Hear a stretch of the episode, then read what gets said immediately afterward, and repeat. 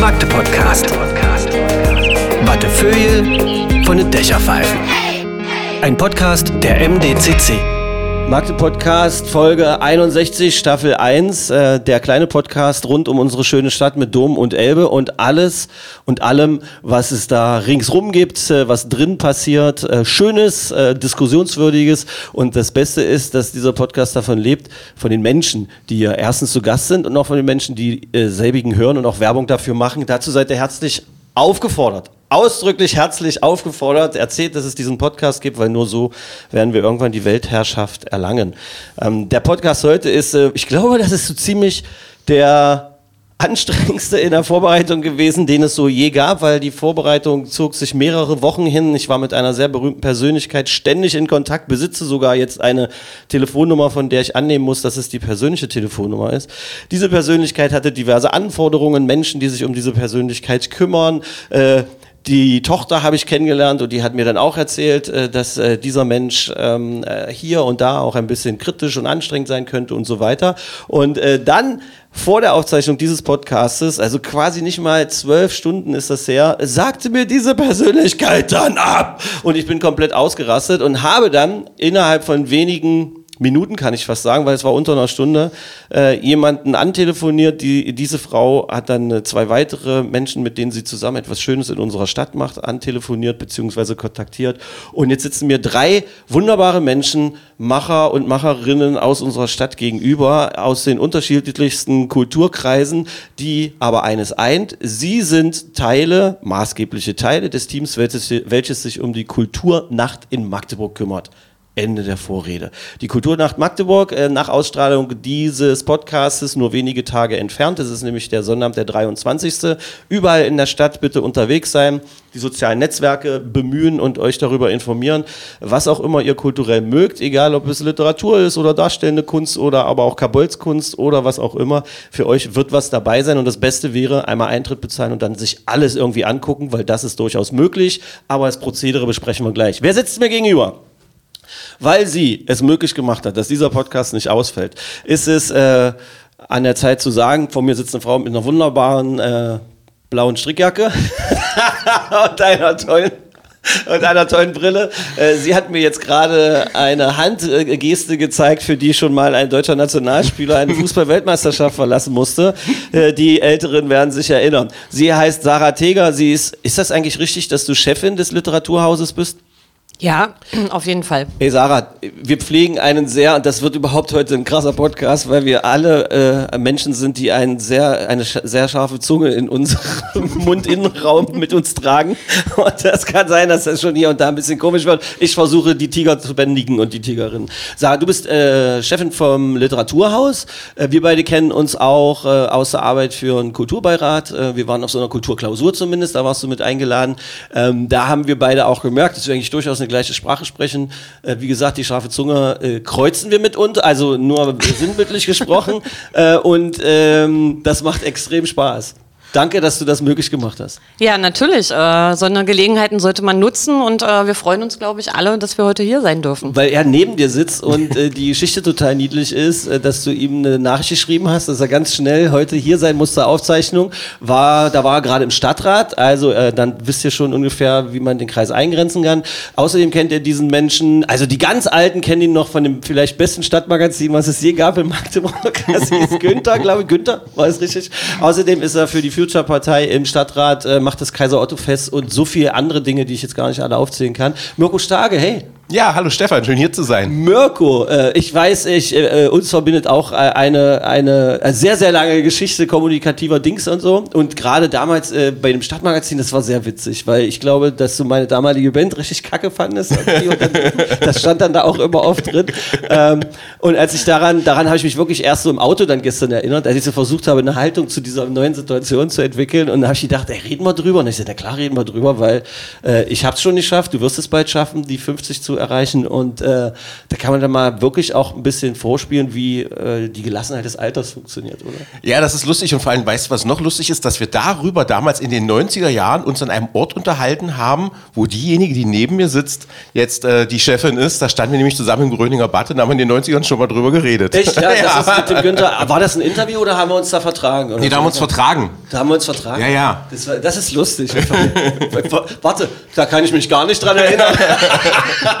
also das wird lustig. Also wir haben, also ihr merkt schon, wir haben das Literaturhaus, darüber können wir natürlich sprechen. Äh, dann haben wir Kaiser Otto Fest, äh, Stadtrat und äh, Kulturpolitik und äh, Geschichte in Magdeburg, das wird irre. Und wir haben jetzt die nächste Institution, die eigentlich ein Podcast ganz alleine äh, wert wäre. Es geht nämlich ums Gröninger Bad und die Geschäftsführerin des Gröninger Bads ist hier, Kerstin Reibold. Hallo Kerstin. Ja, hallo, guten Morgen. an alle. Kerstin, könnte man denken, dass du jetzt hier die Erwachsene bist, die uns als Bewährungshelferin zugeteilt ist, weil du ein halbes Jahr älter bist als wir.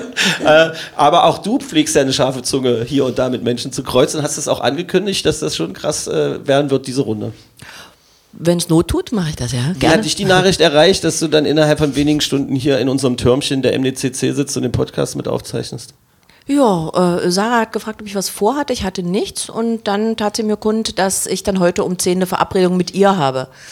Das war meine Information bis dann ein paar Dann Stunden. kommt der hessische Mirko und der hessische Stefan dazu. Und dann was Mirko oder was? Aber, aber die Angst, dass sie sonst absagt, wenn sie das erfährt, wer noch Sarah, dabei ist ist, das wahrscheinlich. gewesen? Äh, nein, das war natürlich keine Absicht, aber äh, manches lasse ich einfach tatsächlich im Dunkeln und äh, so war das gestern tatsächlich auch. Wir sind eine Überraschung. Wie hast du die Überraschung empfunden, dass du jetzt auch mit so zwei seltsamen Männern noch zusätzlich dabei sitzt? Mir kann man keine Angst machen. Das, äh, das ist ganz schwer. Das ist, äh, Angst war aus. Wie lange bist du eigentlich Geschäftsführerin im Gröninger Bad? Sechs Gefühlt gibt's Jahre. das schon immer eigentlich, ja, das Gröninger Ja, Bad. ja, in der Tat. Ähm, und ich hoffe, das tut es auch noch. Für das nächste immer. Ähm, seit über 30 Jahren. Oktober 91 gegründet, seit 92 im Gebäude Gröninger Bad. Und äh, ja, das war, war die Institution um Gregor Schienemann, damals noch als Gesellschaft äh, zur Förderung junger Musiker. Als du ein junger Musiker warst, warst du auch im Gröninger? Na klar. Ja, sicher. Im Gröninger Bad haben wir eine unserer ersten, äh, damals eine äh, unserer ersten äh, Kassetten aufgenommen. Da hattet ihr das Studio noch nicht. Und dann sind wir in den 90ern äh, auch mit ganz kleinen, rumpeligen Autos quer immer nach Braunschweig mussten wir fahren, weil es hier noch nicht solche Leute gab, die sich sowas leisten konnten und haben so Pulte und Aufnahmetechnik, die wir gar nicht bedienen konnten. Und das haben wir alles bei euch da reingeschleppt und haben das gemacht. Da erinnere Aber- ich mich gern dran. Kassette ist ein schönes Stichwort. Äh, vor, ein paar, vor ein paar Wochen hat äh, Gregor eine Kassette gefunden. Und auf der Kassette sind Lieder von Rosenstolz. Mit dieser Kassette haben sie sich damals Genau. beworben, im Gröninger spielen zu können, zu Hieß dürfen. das, ich glaube, hieß das nicht damals sogar noch Schlampentour oder irgendwie? Damals haben die noch richtig krass auf äh, Sex gesetzt und sowas mit der Werbung für Rosenstolz damals. Maybe, oder Sopranette also das werde ich nie oder irgend so, kann- das ja. ganz so seltsame Sachen. Da habe ich neulich in der Doku, es gibt eine Doku, weiß nicht, ob die noch in der ARD-Mediathek ist, ist schon wieder ein, zwei Jahre her. Da war, äh, da habe ich mich an die Zeit erinnert. Geil. Mhm. Übrigens, Musikkassette, wie erklärt man, wie erklärt man das den Menschen, die jünger sind als wir?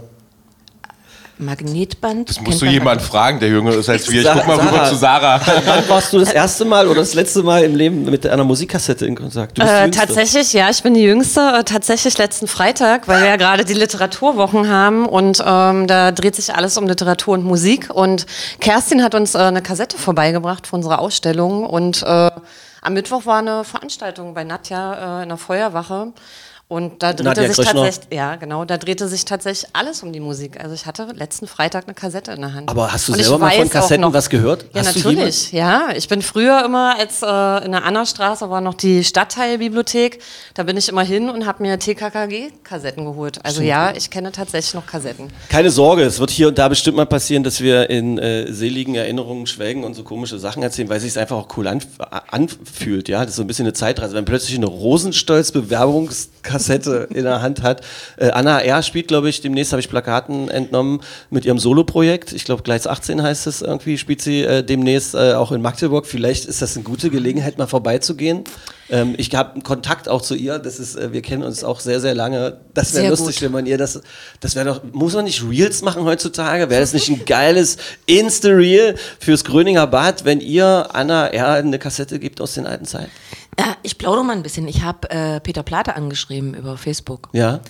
ähm, dass wir das gefunden haben. Und er hat auch äh, zurückgeschrieben, dass er das total irre findet. Ja. Er kann sich daran erinnern, äh, dass er, glaube ich, sein Patensohn hat dann auf der Bühne noch gepennt unterm Keyboard oder so. Da gab es eine schöne Geschichte. Konnte sich wirklich erinnern an Ja. Magdeburg? An, den, an diese Zeit. Aber das wäre natürlich schön. In der äh, Zeit ist, äh, hat sich das Gröninger äh, entwickelt.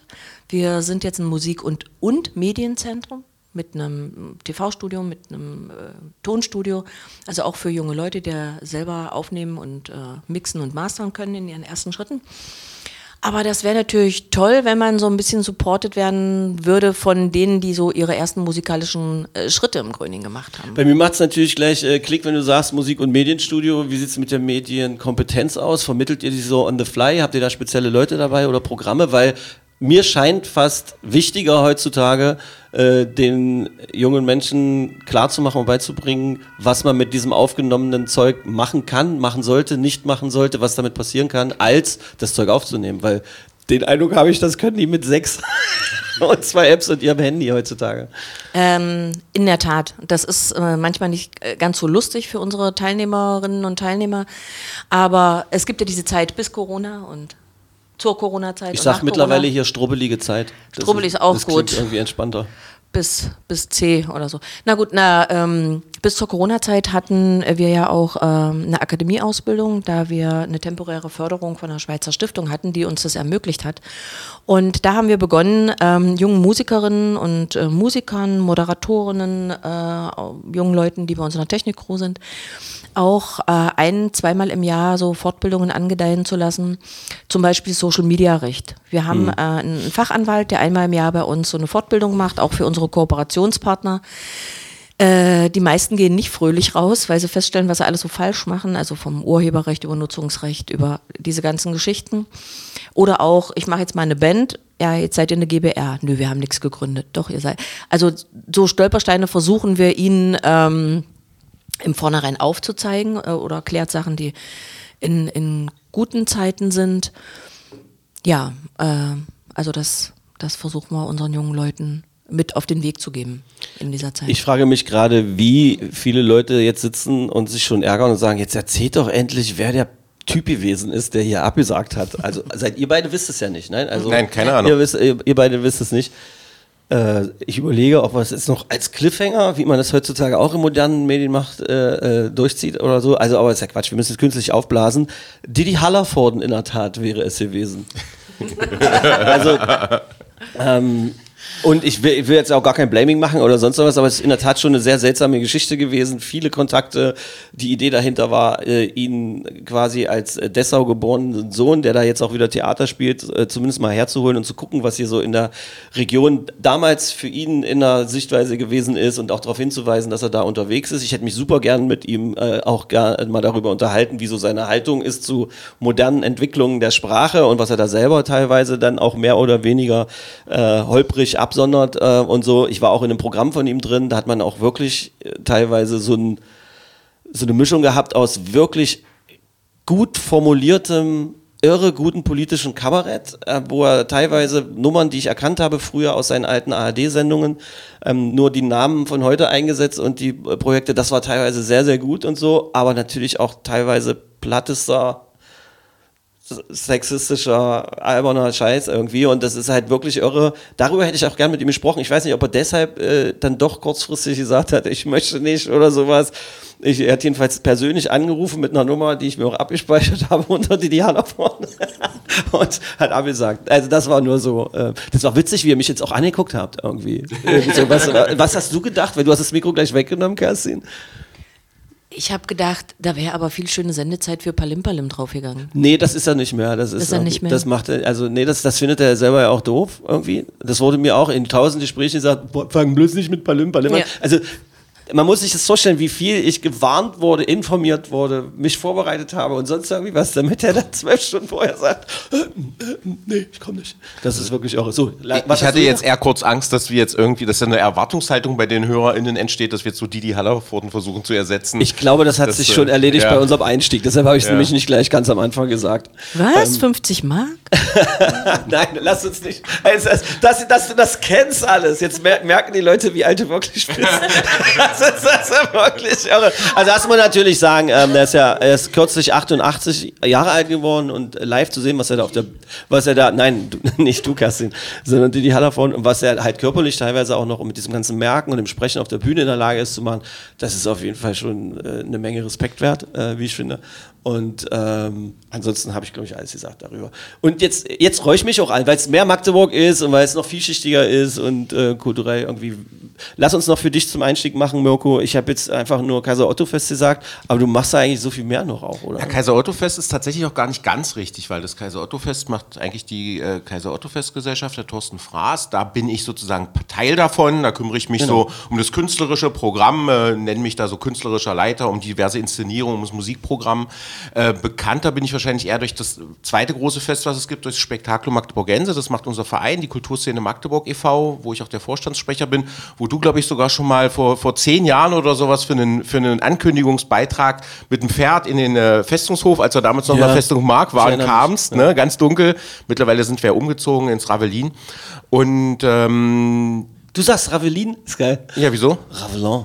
Ja, ich es, äh, kannst du Den Chef hatten wir ja hier. Den, ja, den. Rüdiger, Rüdiger Stefanek, Rudi. Äh, Mega geiler Typ gewesen. Ja, genau. Schöner Podcast. Ein tolles Projekt, äh, wo ich auch mit dem Verein bin, wo wir ja auch äh, die, das Spektakel und die Festungstage zusammengeführt haben zu einem naja, großen historischen Stadtfest, nenne ich es äh, nenn jetzt mal. Sonst machen wir äh, viele kleine Veranstaltungen. Unser Verein ist seit der ersten Kulturnacht mit dabei als, als Teil dieses, äh, dieses Kulturnachtteams und äh, durch die Tätigkeit, die vorhin schon anklang, die ich aber momentan noch so nebenbei ehrenamtlich mache, Stadtrat, ist ein bisschen die Kulturarbeit jetzt natürlich zurückgegangen, weil irgendwann ist die Zeit auch alle, ne? Oh, wenn man auf dich äh, trifft, äh, so wie vorhin auch hier, äh, du hast diese ganzen schönen Sachen gesagt und ey, Asche auf mein Haupt, alles was mit Altertum und Mittel, alles verwechselt. Also ich wüsste nicht, wann was ist. Irgendwie, weil- aber geil ist ja, dass du auch beides machst, weil es ja auch so ein bisschen sich ähnelt irgendwie. Äh, äh, also so für die, für die, für das, was die Menschen wahrnehmen, wenn sie hingehen.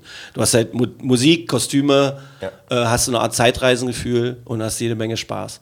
Ja, genau, weil der Ansatz ist ja, ist ja ein praktisch ein ähnlicher. Du machst halt nicht so ein, so ein modernes Rummelstadtfest, wo es blinkt und trötet und alles ist gleich, sondern du machst irgendwas, wo du den Leuten versuchst, die Geschichte ihrer Stadt näher zu bringen. Natürlich mit äh, unterhaltsamen Elementen, aber eben auch mit ernsten schauspielerischen Elementen.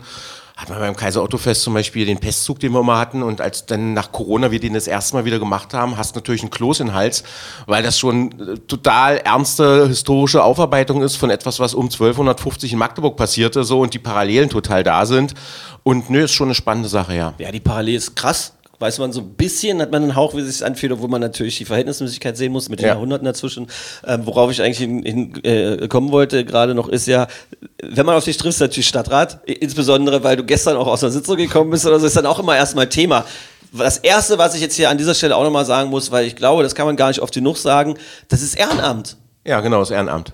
keine Frau, kein Mann, äh, die da drin sitzen, irgendwie kriegen jetzt irgendwie Fett, Kohle oder sowas. Ja, du kriegst 16 Euro pro Sitzung. Die Sitzung gestern ging von äh, 14 bis 21 Uhr. Kannst du ausrechnen durch 16 Euro. Das ist dann so eine Art Aufwandsentschädigung für Parkgebühren und sowas alles. Aber nee, das ist was, das machst du praktisch eigentlich nebenbei. Ähm, ich finde das prinzipiell auch gut, dass es keine Berufspolitiker sind in der Kommunalpolitik. Aber es ist natürlich das Problem, dadurch kann sich das gar nicht jeder leisten, sowas zu machen. Weil jemand, der wirklich einen 40-Stunden-Job hat und vielleicht noch zwei kleine Kinder und keine Ahnung noch was, wann, wann soll der sich noch diese 15 bis 20 Stunden die Woche Zeit nehmen für so, für so etwas? Das ist schon ein bisschen schwierig, ja. Eine Frage, die ich super gern äh, dir mal stellen würde, weil äh, bei etwas, äh, also bei Berufspolitikern klemme ich es mir mittlerweile, weil ich auf die äh, leere Worthülse keinen Bock hätte. Warum macht man das? Warum macht man das? Weil ich sag's ja warum, weil man, wir schimpfen alle, wir, wir haben alle das Gefühl, die haben die Sprache verloren, wir haben das Gefühl, die- Politik, die da teilweise propagiert wird, erreicht uns nicht oder erreicht Menschen nicht. Das sind so die Sachen, die so erzählt werden. Das ist so ein Gefühl. Es wird immer lauter, es wird immer intensiver, dieses Gefühl. Oft stimmt es auch, manchmal stimmt es auch nicht. Dann ist es nicht differenziert betrachtet und so weiter. Und dann kommen die Leute und meckern und meckern und meckern und meckern. Der meiste Satz bei politischen Diskussionen, den ich äh, jetzt immer gehört habe, dass irgendeiner in der Runde dann fragt, aber würdest du es machen? Nee, auf keinen Fall. Du, die Frage stelle ich mir auch gerade, weil nächstes Jahr sind wieder Wahlen und ich weiß noch nicht, ob ich wieder antrete. Aber tatsächlich ist Kommunalpolitik echt nochmal was anderes als so Landes- oder Bundespolitik, weil du bist viel dichter dran. Also du kannst nicht irgendeinen Murks machen und keiner kriegt's mit, sondern du bist selber in der Stadt, für die du was machst. Du läufst den Leuten über den Weg. Wenn ich auf dem Weihnachtsmarkt stehe, zum Beispiel, wo ich selber einen Stand habe, weiß ich, kommen die Leute immer und sagen mir, ey, da ist ja wieder diese Straße, warum habt ihr die aufgerissen, warum ist das los? Du bist also tatsächlich dran an den Leuten und du kannst auch echt was verändern. Also es geht in es war früher stärker so als heute. Es geht jetzt weniger in erster Linie um die Parteibücher der Leute, die da sitzen, sondern du versuchst gerade auch in den Ausschüssen tatsächlich irgendwie Lösungen zu finden für die Probleme in der Stadt und arbeitest größtenteils schon eng zusammen, auch mit Menschen, die vielleicht insgesamt politisch eine andere Ansicht haben als du. Aber da hast du natürlich recht, der, die Stimmung verändert sich in den letzten Jahren. Also es ist aus dem Miteinander wird häufiger ein, ein Gegeneinander. Man merkt, dass eben der Einfluss von populistischen Kräften stärker wird, dass der Ton sich verändert hat in der Debatte. Und ähm, das macht dann auch irgendwann äh, nicht mehr so viel Spaß, aber ich habe trotzdem Spaß dran, zumal wir jetzt auch eine eigentlich ganz coole Oberbürgermeisterin haben, wie ich persönlich finde und äh, die auch gerne ein bisschen unterstützen möchte. Und ähm, bei der Kommunalpolitik siehst du halt wenigstens, wofür du das machst, weil du läufst ja selber durch die Stadt. Bei Bundespolitik kriegst du, glaube ich, meistens ja nicht mit, was, da was du gerade entschieden hast. Oberbürgermeisterin, die schon zweimal hier saß, äh, mit äh, vielen schönen Momenten in dem Podcast und auch danach. Ähm, Du hast jetzt gesagt populistische Kräfte, aber es ist ja teilweise, ich habe den Eindruck, dass auch der populistische Ton äh, so, so laut wird. Auch ein, ich lasse mit Absicht jetzt Namen weg, weil mich, weil mich ein so Thema, der Tunnel, man braucht ja in Magdeburg nur Tunnel sagen, ja. Und dann flippen gleich alle aus und sehen aus wie aufgeplusterte Menschen und Tiere und, und, und schreien sich an und sagen die Stadt und die Stadt und die Stadt und sonst irgendwie was. Ähm, als ich mit äh, Frau Boris hier gesprochen habe, hat sie auch gesagt, wie Entscheidungen sind zum Beispiel auch das Verschieben jetzt der, der Stadtautobahn oder Tangente, wie wir Altmachtebäuerinnen sagen. Ähm, ähm, dass das, da muss halt eine Entscheidung fällen und dann musst du aushalten irgendwie. Und du fällst die Entscheidung ja nicht, weil du Bock hast, irgendwen zu ärgern oder weil es ein Schachbrett ist oder so. Ich spiele aber jetzt auf diesen Tunnel an, weil ich von einer, äh, auch von einem kulturell sehr engagierten Menschen oder so, so einen Post gelesen habe, wie die Stadt, das so ein Foto mit einem Stau drauf und dann einfach nur, wie die Stadt das mal wieder schafft. Herzlichen Glückwunsch und Geld verbrannt und was weiß ich nicht alles. Ich kann es jetzt nicht richtig zitieren. Und ich habe mich gefragt, warum machen Menschen das? Und warum machen das vor allem Menschen, die wiederum einen Großteil der Menschen, die da am Stadtrat sitzen, auch teilweise kennen und mit denen zusammenarbeiten und so. Das kann doch eigentlich nur fürs eigene Ego sein und es macht nichts besser und so weiter. Davon abgesehen, und da habe ich zum allerersten Mal seit ewigen Zeiten wieder im Internet mich mal getraut, auch was zu, zu, zu antworten und zu sagen, ich persönlich bin da so oft lang gefahren und finde, dass das eigentlich relativ gut funktioniert. Hab mal kurz geklickt und dann habe ich von der MVB ein einen Post gefunden, der sich genau auf diesen Zeitraum bezog, wo, wo sich die MVB dann auch sympathisch zumindest äußerte. Hat alles ein bisschen länger gedauert heute. Es gab drei dämlich zusammenhängende Unfälle und fertig und habe nur drunter geschrieben, äh, hier, vielleicht hat es auch damit zu tun. So, wisst ihr? Ja, ich habe das Post übrigens auch gesehen. Ich, Was hast du gedacht irgendwie? Ähm, ich, dass ich kein Fan von dem Tunnel bin, ist, glaube ich, bekannt. Wir haben damals vor dem Bau äh, ja auch gut dagegen argumentiert, aber jetzt ist er halt da. Ne? Also jetzt äh, die Zeit zurückzudrehen, ist sicherlich auch schwierig. Ich glaube, wir hätten das Ding nicht gebraucht, weil er hat nichts verbessert, aber er hat auch nichts verschlimmert. Ich finde, wir haben auch in Magdeburg eigentlich überhaupt kein Stauproblem. In Magdeburg ist immer so, wenn mal vier Autos irgendwo hintereinander stehen, heißt gleich ein Stau. Und ich denke mir immer, fahrt mal in eine richtige Stadt und guckt euch an, wie das aussieht. Ähm, 嗯 aber du kannst dieses Beispiel, weil es geht ja ein bisschen eigentlich um Kultur hier, ne, wie wir hier sitzen, du kannst es auf die Stadthalle total münzen, weil da hat mir diese Aufregung jetzt genauso. Wird viel, viel teurer, kostet Echt, ja? jetzt 100 Millionen, war ist gerade zwei oder drei Monate her. Und wie schlimm ist das denn? Und warum habt ihr es uns vorher nicht gesagt? Wo ich sage, ja, aber was wäre denn gewesen, wenn wir es vorher gewusst hätten? Hätten wir dann gesagt, nee, wir reißen die Stadthalle ab. Ich meine, es ist ein Teil des kulturellen Erbes der Stadt. 1927 Theaterausstellung, die Leute haben es nach dem Krieg wieder aufgebaut. Hätte denn irgendjemand, wenn er gewusst hätte, das kostet nicht 60, sondern 100 Millionen, gesagt, nee, dann aber nicht, dann lassen wir das Ding jetzt zusammenfallen. Ist ja wirklich auch eine Nonsensdiskussion an der Stelle, wo ich sage, da geht es dann nicht um die Inhalte, sondern nur um das Aufregen. Diese Kultur des Aufregens, das ist ja das, worum es hier, glaube ich, geht. So ein bisschen auch. Kriegt man das denn weg, Die ist- die verdammte Hacke? die- Müssten nicht alle Politikerinnen und Politiker mal irgendwie versuchen, einen Deal miteinander zu machen, auch über die Parteibücher hinweg zu sagen, lasst uns mal ein bisschen auch vorleben, wie Kultur geht, weil es geht ja teilweise auch gar nicht um Argumente, sondern weil mir der, das Argument dann nicht gefällt, versuche ich nicht erstmal ein Gegenargument zu finden, sondern ich gucke, ob du ein Komma vergessen hast in deiner Doktorarbeit. Und das hau ich dir um die Ohren und möglichst öffentlichkeitswirksam, weil das wirkt viel mehr. Aber Ist die Scheiße. Das ist ja nicht nur in der Politik. Guck dir an, wie die Medien Schlagzeilen sich verändert haben, gerade auf Social Media, der Clickbait-Journalismus. Du merkst, wenn du dafür sorgst, dass sich die Leute aufregen, kriegst du maximale Reichweite. Also machst du das in allen Bereichen und sorgst mit solchen Aufregern dafür, dass die Leute auf sich aufmerksam werden. Wie man das wegkriegt, ich habe keine Ahnung. Ich würde es auch gern wissen. Wir haben das Internet nicht im Griff. Äh, Du, Kerstin, du hast dich zwischenzeitlich gemeldet wie in, äh, wie in so einer Diskussionsrunde, ganz nett. Und dann habe ich so gedacht, dann habe ich so gedacht, krass, das ist jetzt wie damals, als wir beim Abitur diskutieren geübt haben. Das war richtig geil. Naja, mit Rücksicht auf einen Tontechniker, wollte Mega, ja nicht dazwischen quatschen. Ähm, du hast vorhin gesagt, äh, kümmern wir uns auch ein bisschen um, um die Kultur. Und ich sage mal, ja, wir machen die, wir kümmern uns um die Kultur vor der Tastatur. Weil was wir in letzter Zeit auch immer mitkriegen, wir hängen alle irgendwo auch an allen Fördertöpfen, an vielen Fördertöpfen. Ähm, viele Kulturförderer konzentrieren sich jetzt auf KI. So what? Und äh, aber auch die KI muss programmiert werden. Und da ist damals bei uns ja der Spruch entstanden: Wir kümmern uns um die Kultur vor der Tastatur. Ähm, was ich nicht, was ich mit Sorge betrachte, ist genau diese, diese Unkultur. Und wo fängt eine Kultur an? Und ähm, ich glaube, voriges Jahr hingen in der ganzen Stadt Plakate, ähm, ein Leben ohne Kultur ist möglich, äh, aber sinnlos. Und dann, naja, wo fängt eine Kultur an? Das ist Gesprächskultur. Es ist äh, Kultur zu leben, miteinander umzugehen. Und aus dem Journalismus geht's ja immer so, only bad news are good news, ja? Und äh, also ich kann nicht verhindern, dass ich hier mal so ein bisschen ähm, immer, ich habe so mit Sprüchen. Und einer fiel mir gerade ein, äh, halte den Dieb, er hat mein Messer im Rücken. Und das ist so, dass man immer erstmal das, das Ungezogenste unterstellt, böse Absicht. Also ich meine, verflixt, man darf sich doch auch mal irren, man darf auch mal falsche Entscheidungen treffen. Wer hat das noch nicht getan im Leben? Ja, die sind, dann korrigiert man die, dann kann man sich bestenfalls noch entschuldigen oder kann sagen, habe ich gebraucht äh, für die Erfahrung. Das war vielleicht jetzt nicht meine schlauste, aber es ist passiert. Aber dass man dann jedes Mal und, und aus der Anonymität heraus einen Shitstorm äh, lostritt, das finde ich. Und was das aber mit den einzelnen Menschen macht, ist nicht. Aber wird jetzt wirklich auch ja den, den Haken zur, zur Kultur schlagen. Und äh, was ich wirklich als sehr angenehm empfinde, dass im Vorfeld von äh, Corona, wie gesagt, ich bin erst seit sechs Jahren zurück in der Kultur, nach einem langen Ausflug im Jugendamt, ähm, was auch eine tolle, interessante Zeit war. Aber äh, Auch schon Kul- wieder ein eigener Podcast. Kultur, Kultur muss man sich, wirklich, Kultur muss man sich ideell und auch finanziell äh, leisten können. Ist jetzt ein, ein bisschen ketzerisch, aber äh, es ist, man hat immer die Wahl. Aber alle, die im, im Bereich freie Kultur arbeiten, sind nicht angetreten, um dort Geld zu verdienen, sondern äh, etwas zu bewegen, etwas zu machen und was Mirko gesagt hat und ich bin gleich durch. Wir haben im Vorfeld ein bisschen auch mit dem Alter kokettiert. Wenn ich eins gelernt habe, ist es die Gelassenheit. Das ist der einzige Vorteil, ist wirklich älter zu werden. Und ich für mich habe entschieden, dass ich mich nach wie vor und weiterhin mit Leidenschaft für die Stadt Magdeburg, die ich wirklich liebe, engagieren möchte, was darüber hinaus passiert, wo Mirko sagt, bundestechnisch habe ich, keinen, habe ich keinen Einfluss drauf. Aber hier und mit den Leuten, mit, äh, mit denen wir jetzt zusammenarbeiten und die sich in der Krise gut zusammengefunden haben, das ist eine Freude und eine Motivation für die Zeit.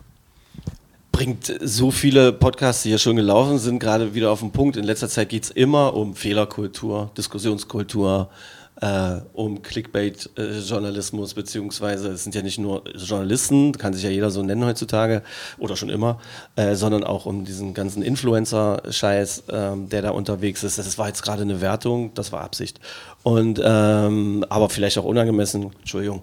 Ähm, aber das ist halt gerade, dass das Leute auf dem Rücken von Problemen, die eigentlich gelöst werden müssen, Problemen, die sich im, im Bereich der Systeme und sowas bewegen, einfach versuchen, Reichweite zu verschaffen und so weiter. Aber, und das, was du dann jetzt gerade gesagt hast, Kerstin, und das ist das, was immer und immer wieder hier auch rausgearbeitet wird, jeder an seinem Platz. Zuerst mal jeder an seinem Platz bestmöglich.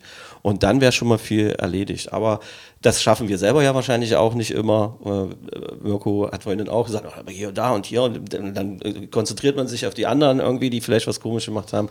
Zurück zur Kultur. Da, übrigens, als du dann eben noch gesagt hast, ähm, äh, Magdeburg und du liebst die Stadt und so, wenn ich heute mit euch die Nummer durchziehen würde, wie ich das oft mit Magdeburgerinnen und Magdeburger mache, wo bist du aufgewachsen, wie war das damals? Oh, dann dauert es richtig lange, oder? Mach mal deine Eckdaten, deine schnellen. Geboren, aufgewachsen, Lieblingsclub Äh, 1980. geboren äh, im kleinen Dorf von Mag äh, von, von Bernburg als Försterkind äh, von meinen Eltern dann mit zwölf nach Berlin verschleppt und 85 in Magdeburg im Rahmen äh, hergeliebt und Absolventenvermittlung äh, gelandet. Und ich finde, Magdeburg ist, ist ein Traum. Mittlerweile hat Berlin meine Kinder angesaugt. Spuckt, glaub mir, Ja. ich wurde auch mal von Berlin angesaugt, ich wurde sehr schnell auch wieder ausgespuckt, das passiert automatisch. Ähm, aber es ist, ich, die Elbe, die Stadt. Ich bin als Studentin äh, von Berlin nach Magdeburg zum Blues gefahren. Himmel, warum sind wir so schlecht, uns zu vermarkten? Weil wir sind wirklich, hier passiert so viel Gutes, so viel Tolles und wir haben so viel gutes Potenzial. Und ähm, mein Satz ist immer, ich weiß, wo ich hingehe, wenn ich Leute treffen will, aber ich weiß auch, wo ich hingehe, wenn ich keinen sehen will. und das kannst du hier in Magdeburg. Eckdaten von dir, Sarah. Äh, ja, also ich äh, komme eigentlich aus Mecklenburg, ähm, bin dann aber relativ schnell mit meinen Eltern hierher gekommen. Ähm, bin tatsächlich auch in der Kultur groß geworden. Also mein Vater war relativ viel unterwegs. Ähm, kennen Nadja Gröschner wahrscheinlich, die kennt mich seitdem ich ganz klein bin. Ich glaube, Kerstin und meine Eltern haben auch irgendwie so eine kleine Connection. Das heißt, ich bin eigentlich in diese Kultur rein äh, gewachsen, war dann kurz mal weg, weil ich die Schnauze voll hatte von dieser Stadt, weil ich das Gefühl hatte, dass sie, wenn man was wirklich, wenn man was Cooles schaffen will, dass sie einem einfach Steine in den Weg legt. Ähm, war dann in Dresden und in Leipzig. Und dann hast du gemerkt, da ist es ähm, genauso. Nee, das stimmt nicht so ganz, aber in Dresden kam dann, das war so die Zeit, als Pegida aufkam, wo der Ton tatsächlich auch wieder ein bisschen rauer wurde. Ich habe als Flüchtlingshelferin äh, ja, quasi äh, in Heidenau gearbeitet, konnte das irgendwie alles nicht so gut verkraften, was da so passiert ist ähm, und bin dann wieder nach Magdeburg gekommen, weil hier sind meine Familie, meine Freunde sind hier, ich wusste, was ich hier habe an dieser Stadt und bin seit, ich glaube, 2018 wieder hier oder seit 2017. Genau, und seitdem in der Kultur wieder tätig und es tut mir mal mehr, mal weniger gut. Also es gibt Höhen und Tiefen tatsächlich. Nur um die Eckdatenrunde abzuschließen, dann sind wir beim Literaturhaus, bitte.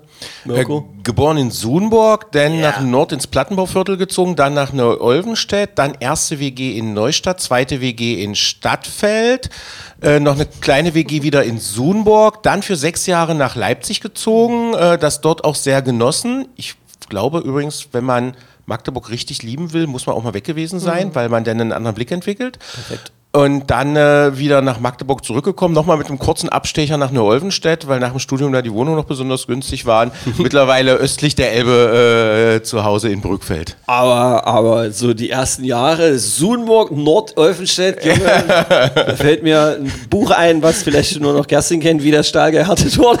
das ist krass. Und das soll nicht despektierlich sein, aber es waren teilweise, das waren teilweise harte Pflaster, irgendwie, glaube ich. Nicht, so- nicht so schlecht. Ähm, vorhin flüsterte mir, super lustig, Redakteurin hier, Christine Kühne für den Podcast, flüsterte mir noch zu, ach ja, das ist ja jetzt alles so kurzfristig und wenn du Sarah da hast, frag doch mal nach einem Literaturhaus. Und ich sagte, ach, du glaubst nicht, dass ich das? Ach, Sarah, du hast das mit dem Literaturhaus zu tun, wirklich? Also, da- lustig ist, dass wir auch noch in den Literaturwochen sind, was man merken kann, wenn man die äh, Frequenz auch der Postings, der Veranstaltungen und so weiter in den äh, Socials irgendwie beobachtet. Äh, Literaturhaus, sagt einfach mal, was, was das hier ist. Hier sind, hören viele Menschen zu, die auch viel sportaffin sind, dann einfach Menschen ganz normal. Übrigens, vielen Dank fürs Ansprechen und so weiter überall. Ihr entschuldigt euch immer alle. Entschuldigt, dass ich dich anspreche, aber ich höre dich auch beim Magde-Podcast. Macht es weiter, das ist geil. Darum machen wir den Mist hier. Äh, das ist total schön. So, was ist das Literaturhaus? Ja, genau. Also das Literaturhaus ist in Bukau. Ähm, wir sind da beheimatet. Das ist äh, quasi das Geburtshaus von Erich Weinert. Äh, der spielt auch noch eine Rolle. Ähm, der war aber nach der Wende natürlich nicht mehr so populär. Da musste man gucken, was man damit machen möchte. Ähm, das wird jetzt bewirtschaftet vom Literaturhaus Magdeburg e.V. Also wir sind ein Verein, der gefördert wird auch von der Stadt und kümmern uns quasi so ein bisschen um das literarische Gedächtnis der Stadt. Also wir verwalten Nachlässe ähm, von Magdeburger AutorInnen, ähm, zum Beispiel von Erich Weinert. Wir haben aber auch Nachlässe von Brigitte Reimann. Gut, die kommt jetzt nicht aus Magdeburg, sondern aus Burg. Ähm, das ist so ein Teil unserer Aufgabe. Wir veranstalten natürlich Lesungen, ist ja ganz klar. Deswegen heißen wir auch Literaturhaus. Wollen aber jetzt so ein bisschen über den Tellerrand hinweg gucken und gucken, welche Rolle Literatur heute, heutzutage noch spielt ähm, und welche Formate man vielleicht auch noch ähm, oder welche Formate es braucht, weil diese klassische Wasserglaslesung hat, glaube ich, ausgedient. Also auf die Wasserglaslesung? Ja, Achso, also, du meinst wegen Sitzen und dann hat man immer ein Wasserglas daneben Genau. stehen? Also wir laden ein das Autor. ist ja der geilste ja. Begriff, den ich je gehört habe. Wir laden quasi einen Autor oder eine Autorin ein und die lesen dann halt. Sie stellt jetzt Wein hin. äh, als Rotwein am besten. Sofort, Ja. sofort den Basta anrufen und einen Deal machen. Oder in anderen Weinhandlungen. die es Nee, nee, Basta können wir schon nehmen. Äh, sind ja Freunde von uns. Ähm, nee, natürlich, Wasserglaslesung ist ein Autor oder eine Autorin kommt, liest aus ihrem Buch vor und geht wieder. Äh, auf sowas haben wir überhaupt keine Lust mehr. Also wir wollen schon Diskussionen anschieben, wollen auch gucken, was jetzt gerade irgendwie, worüber die Leute quasi nachdenken. Gestern äh, hatten wir Jana Heinecke zu Gast. Die hat ein Buch über Mutterschaft geschrieben, waren natürlich sehr viele Frauen da. Ähm, und ja, das ist so unsere Hauptaufgabe, äh, Veranstaltungen zu machen. Wir machen ganz viel für Kinder, was ganz viele tatsächlich nicht wissen, ähm, weil wir das wichtig finden, dass man quasi diese Literalität oder die Entwicklung ähm, bei Kindern auch fördert. Also die kommen bei uns, äh, eigentlich haben wir jeden Tag irgendeine Kita oder eine Schule zu Gast bei uns. Äh, entweder wir nehmen Klassiker äh, und stellen die vor oder äh, tatsächlich auch aktuelle Bücher.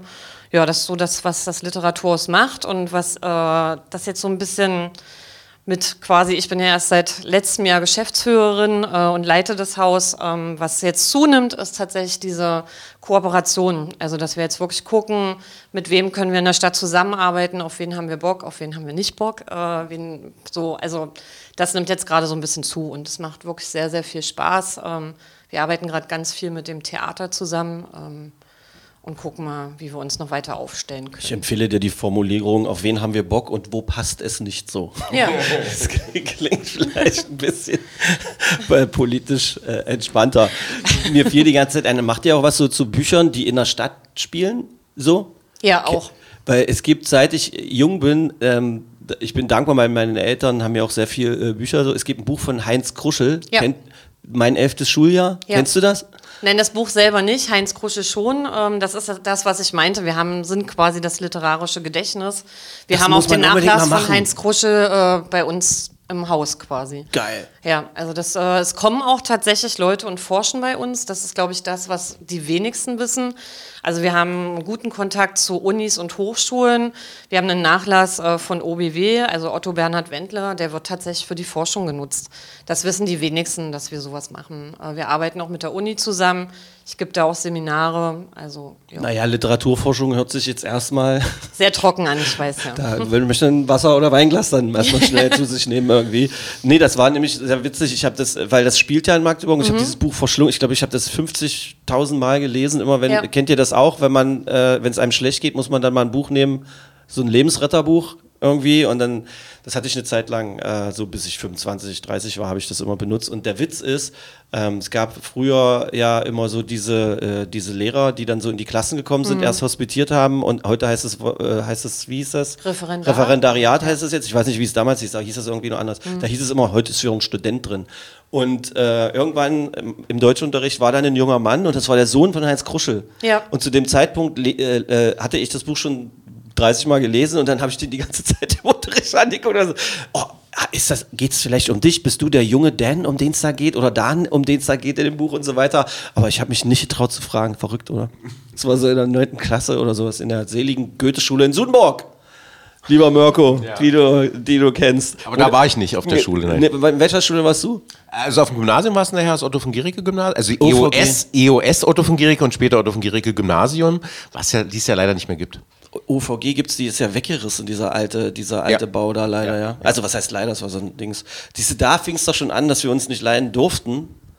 Weil woher ich, kommt eigentlich Scholl weil ich an der Scholl war. Woher kommt eigentlich das Gerücht, dass wir uns nicht leiden konnten? Ich habe keine Ahnung. Weil du musst wissen, ich habe diese CD-Rezension gar nicht selber geschrieben. Ich war zwar Chefredakteur von dem Magazin, aber ich habe nicht die CD-Rezension habe geschrieben. ich hab auch, ich hab auch überlegt, was war denn damals, was war überhaupt das Problem? Da gab es ja dann auch noch so eine andere Band und so. Und dann musste man sich in, in Magdeburg irgendwie entscheiden, welche Band man gut fand von den beiden. Und äh, die, die, wie, wie hießen sie denn? Ähm, Meinst du Gregory's Return? nee, Mad Rage. Ja, das kann auch sein. Also, das, du musst aber wissen, wir haben, also wir waren dafür bekannt bei unseren Rezensionen, egal ob es jetzt Musik war oder auch Theater oder Kabarett. Ich hatte mal eine ganz harte Diskussion mit, äh, mit Herrn Pölitz, die übrigens lustigerweise von Gerd Gundermann geschlichtet wurde, damals in den 90er Jahren. Sensationsgeschichte. Ähm, Neuer Podcast. Und ähm, tatsächlich haben wir alles verrissen. Das war halt so ein bisschen der, das Konzept. Wir waren schon ein bisschen böse, muss ich zugeben, so im Nachgang. Und du glaubst gar nicht, wie oft mich Leute angerufen haben wegen einer Rezension. Du warst auch mal dabei. Du hast mich tatsächlich angerufen angerufen, kann ich mich damals erinnern, nachdem mein wirklich? Heft erschien. Ja, ja.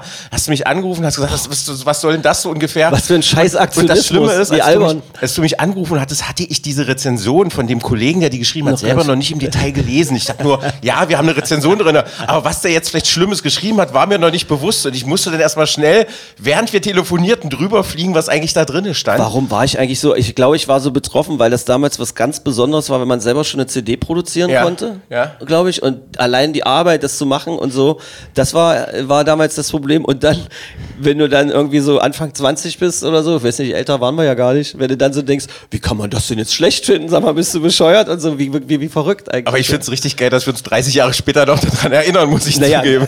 nicht ganz Momente, 30, nicht ganz prägende- 30. prägende- doch, locker 30 Jahre. Rund, rund 30, ja. Das muss 94 gewesen sein oder 93, 94. Das sind doch fast 30 Jahre, oder? Doch, stimmt, wir haben angefangen. Alter. Ja, okay, ja. Geht rechnerisch ab 93 ist es möglich. Ja, okay, gut. Verrückt, oder? Völlig verrückt. Warum ist das denn eigentlich damals gescheitert, das äh, Magazin? Das ist tatsächlich gar nicht gescheitert. Wir haben das äh, äh, verkauft. Ähm, also ich bin ja dann auch nach Leipzig gegangen, äh, mein Kollege auch. Und wir haben ähm, nicht nur Print, wir waren damals auch in den 90ern relativ aktiv schon mit Online-Stadtmagazinen in mehreren Städten, haben das ganze Package dann verkauft an einen Verlag. Der hat die Online-Sachen weitergeführt, das Print eingestampft. Und ähm, weil wir nach ein paar Jahren so als, kleiner, als kleines Underground-Stadtmagazin, es gab ja vor dem Günther noch den Brechreiz, das war so ein stadtweites Schülermagazin an allen. Gymnasien. Genau. Äh, dann auch äh, gesagt haben, jetzt ist Zeit, was Neues zu machen. Äh, parallel haben wir uns auch noch ein Literaturmagazin damals gemacht, Fragmente. Und äh, sind dann größtenteils nach Leipzig gegangen und haben da. Kam denn die Intention her, dass man als äh, Abiturient sowas macht? Also bist du aus einem literarischen Umfeld, aus einem journalistischen Umfeld oder sowas?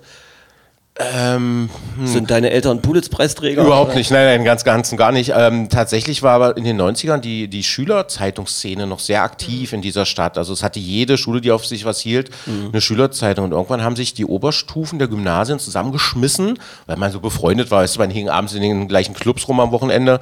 Oder damals waren es noch nicht Clubs, da waren es noch Diskotheken. Ähm, und äh, ja, wir haben einen Diskothekentest gemacht mit solchen Sachen äh, wie, äh, wie dem Mecker und dem Space. Äh, du wirst dich vielleicht noch daran erinnern. Kerstin, du auch. Sarah, du ganz sicher nicht. Und ähm, daraus ist das entstanden, dass es ein stadtweites Schülermagazin gab. Irgendwann waren nicht mehr Schüler, hat ein Stadtmagazin draus gemacht und wollte ja dem Kommerz eh immer ein bisschen was entgegensetzen, ne? die es auch gab. Man hat immer so ein bisschen sich in so einer Kontraproduktion, äh, Kontraposition gesehen. Die Namen, die du da gerade genannt hast, gruselig. also es ist halt, und ich muss auch mal auf, also ich habe ja das, ich habe den Anspruch, dass halt auch junge Menschen, wenn die das hören, also jüngere Menschen und ältere, dass sie irgendwie zusammen, dass es hier so ein gemeinschaftlicher Safe Space ist, dass man sich da wohlfühlt irgendwie und deshalb müsste man es auch immer so erklären, das Space. Also ich meine, erklär doch mal einem Menschen, einem 16-jährigen Außerirdischen, weil so fühlt sich das ja manchmal an, wenn man auf solche, äh, auf die Individuen trifft, was das Space war. Das war die Hermann Giesler Halle, das muss man sich vorstellen, die jetzt äh, ja irgendwie schon wieder eine neue Bestimmung finden wird. Ähm, äh, Hermann Giesler Halle und da war auf der linken Seite so ein Raum hinten raus und dann war das eigentlich so gemacht wie eine 90er Jahre Großraumdisco, obwohl die Räumlichkeiten eigentlich ja gar nicht dazu getaugt haben, aber was hatten wir? Wir hatten Stahlgeländer, wir hatten Kokosnebel, wir hatten Licht und laute Musik. Ja, und du hattest vor allem Und was. zwei Geschosse, zwei genau, das war damals nämlich das Besondere, dass du oben so eine Etage hattest, wo du, Floors. Wo du runtergucken konntest. Und in solchen Diskos haben ja eh immer 95% nicht getanzt und geguckt und 5% getanzt. Und für diese 95%, die geguckt haben, war das total toll, dass man oben stehen und einfach bloß runtergucken Du hast konnte. komplett recht. Das war und, äh, also der, der, der krasseste Moment war, war für mich mal, ich bin da nie so hin, weil ich ja auch subkulturmäßig Ja, eigentlich ja. und da äh, als Subkultur erkennbarer Mensch reinzugehen, war schon, ich glaube, man ist gar nicht richtig reingekommen und so. Ich weiß gar nicht warum, ich glaube, ich bin irgendwann mal mit irgendwelchen Sportlern dahin gegangen und äh, traf dann in einer äh, blauen Jeans und einem weißen Hemd, was durch dieses Blaulicht, dieses, dieses so noch so krass strahlte, meinen Sportlehrer, den ich quasi gefühlt erst drei Jahre nicht gesehen hatte, weil ich so, noch so jung war. Und da habe ich dann wirklich gedacht, oh krass, das ist ja verrückt, diese Jugend. die irgendwie. Und dass du, Kerstin, mir jetzt erklären musst, dass man da zu Floors sagt. Das, das, das, das wie sie, habt ihr wie sie mir zugeflüstert hat? Floors, Stefan. Was für Floors haben wir denn bei der Kulturnacht, um mal die geilste Überleitung aller Zeiten jetzt hierher zu bringen? Literarisch fast möchte ich sie nennen. Also welchen- wirklich, ich, in welchen- äh, du kriegst den Klopstockpreis. Einladung.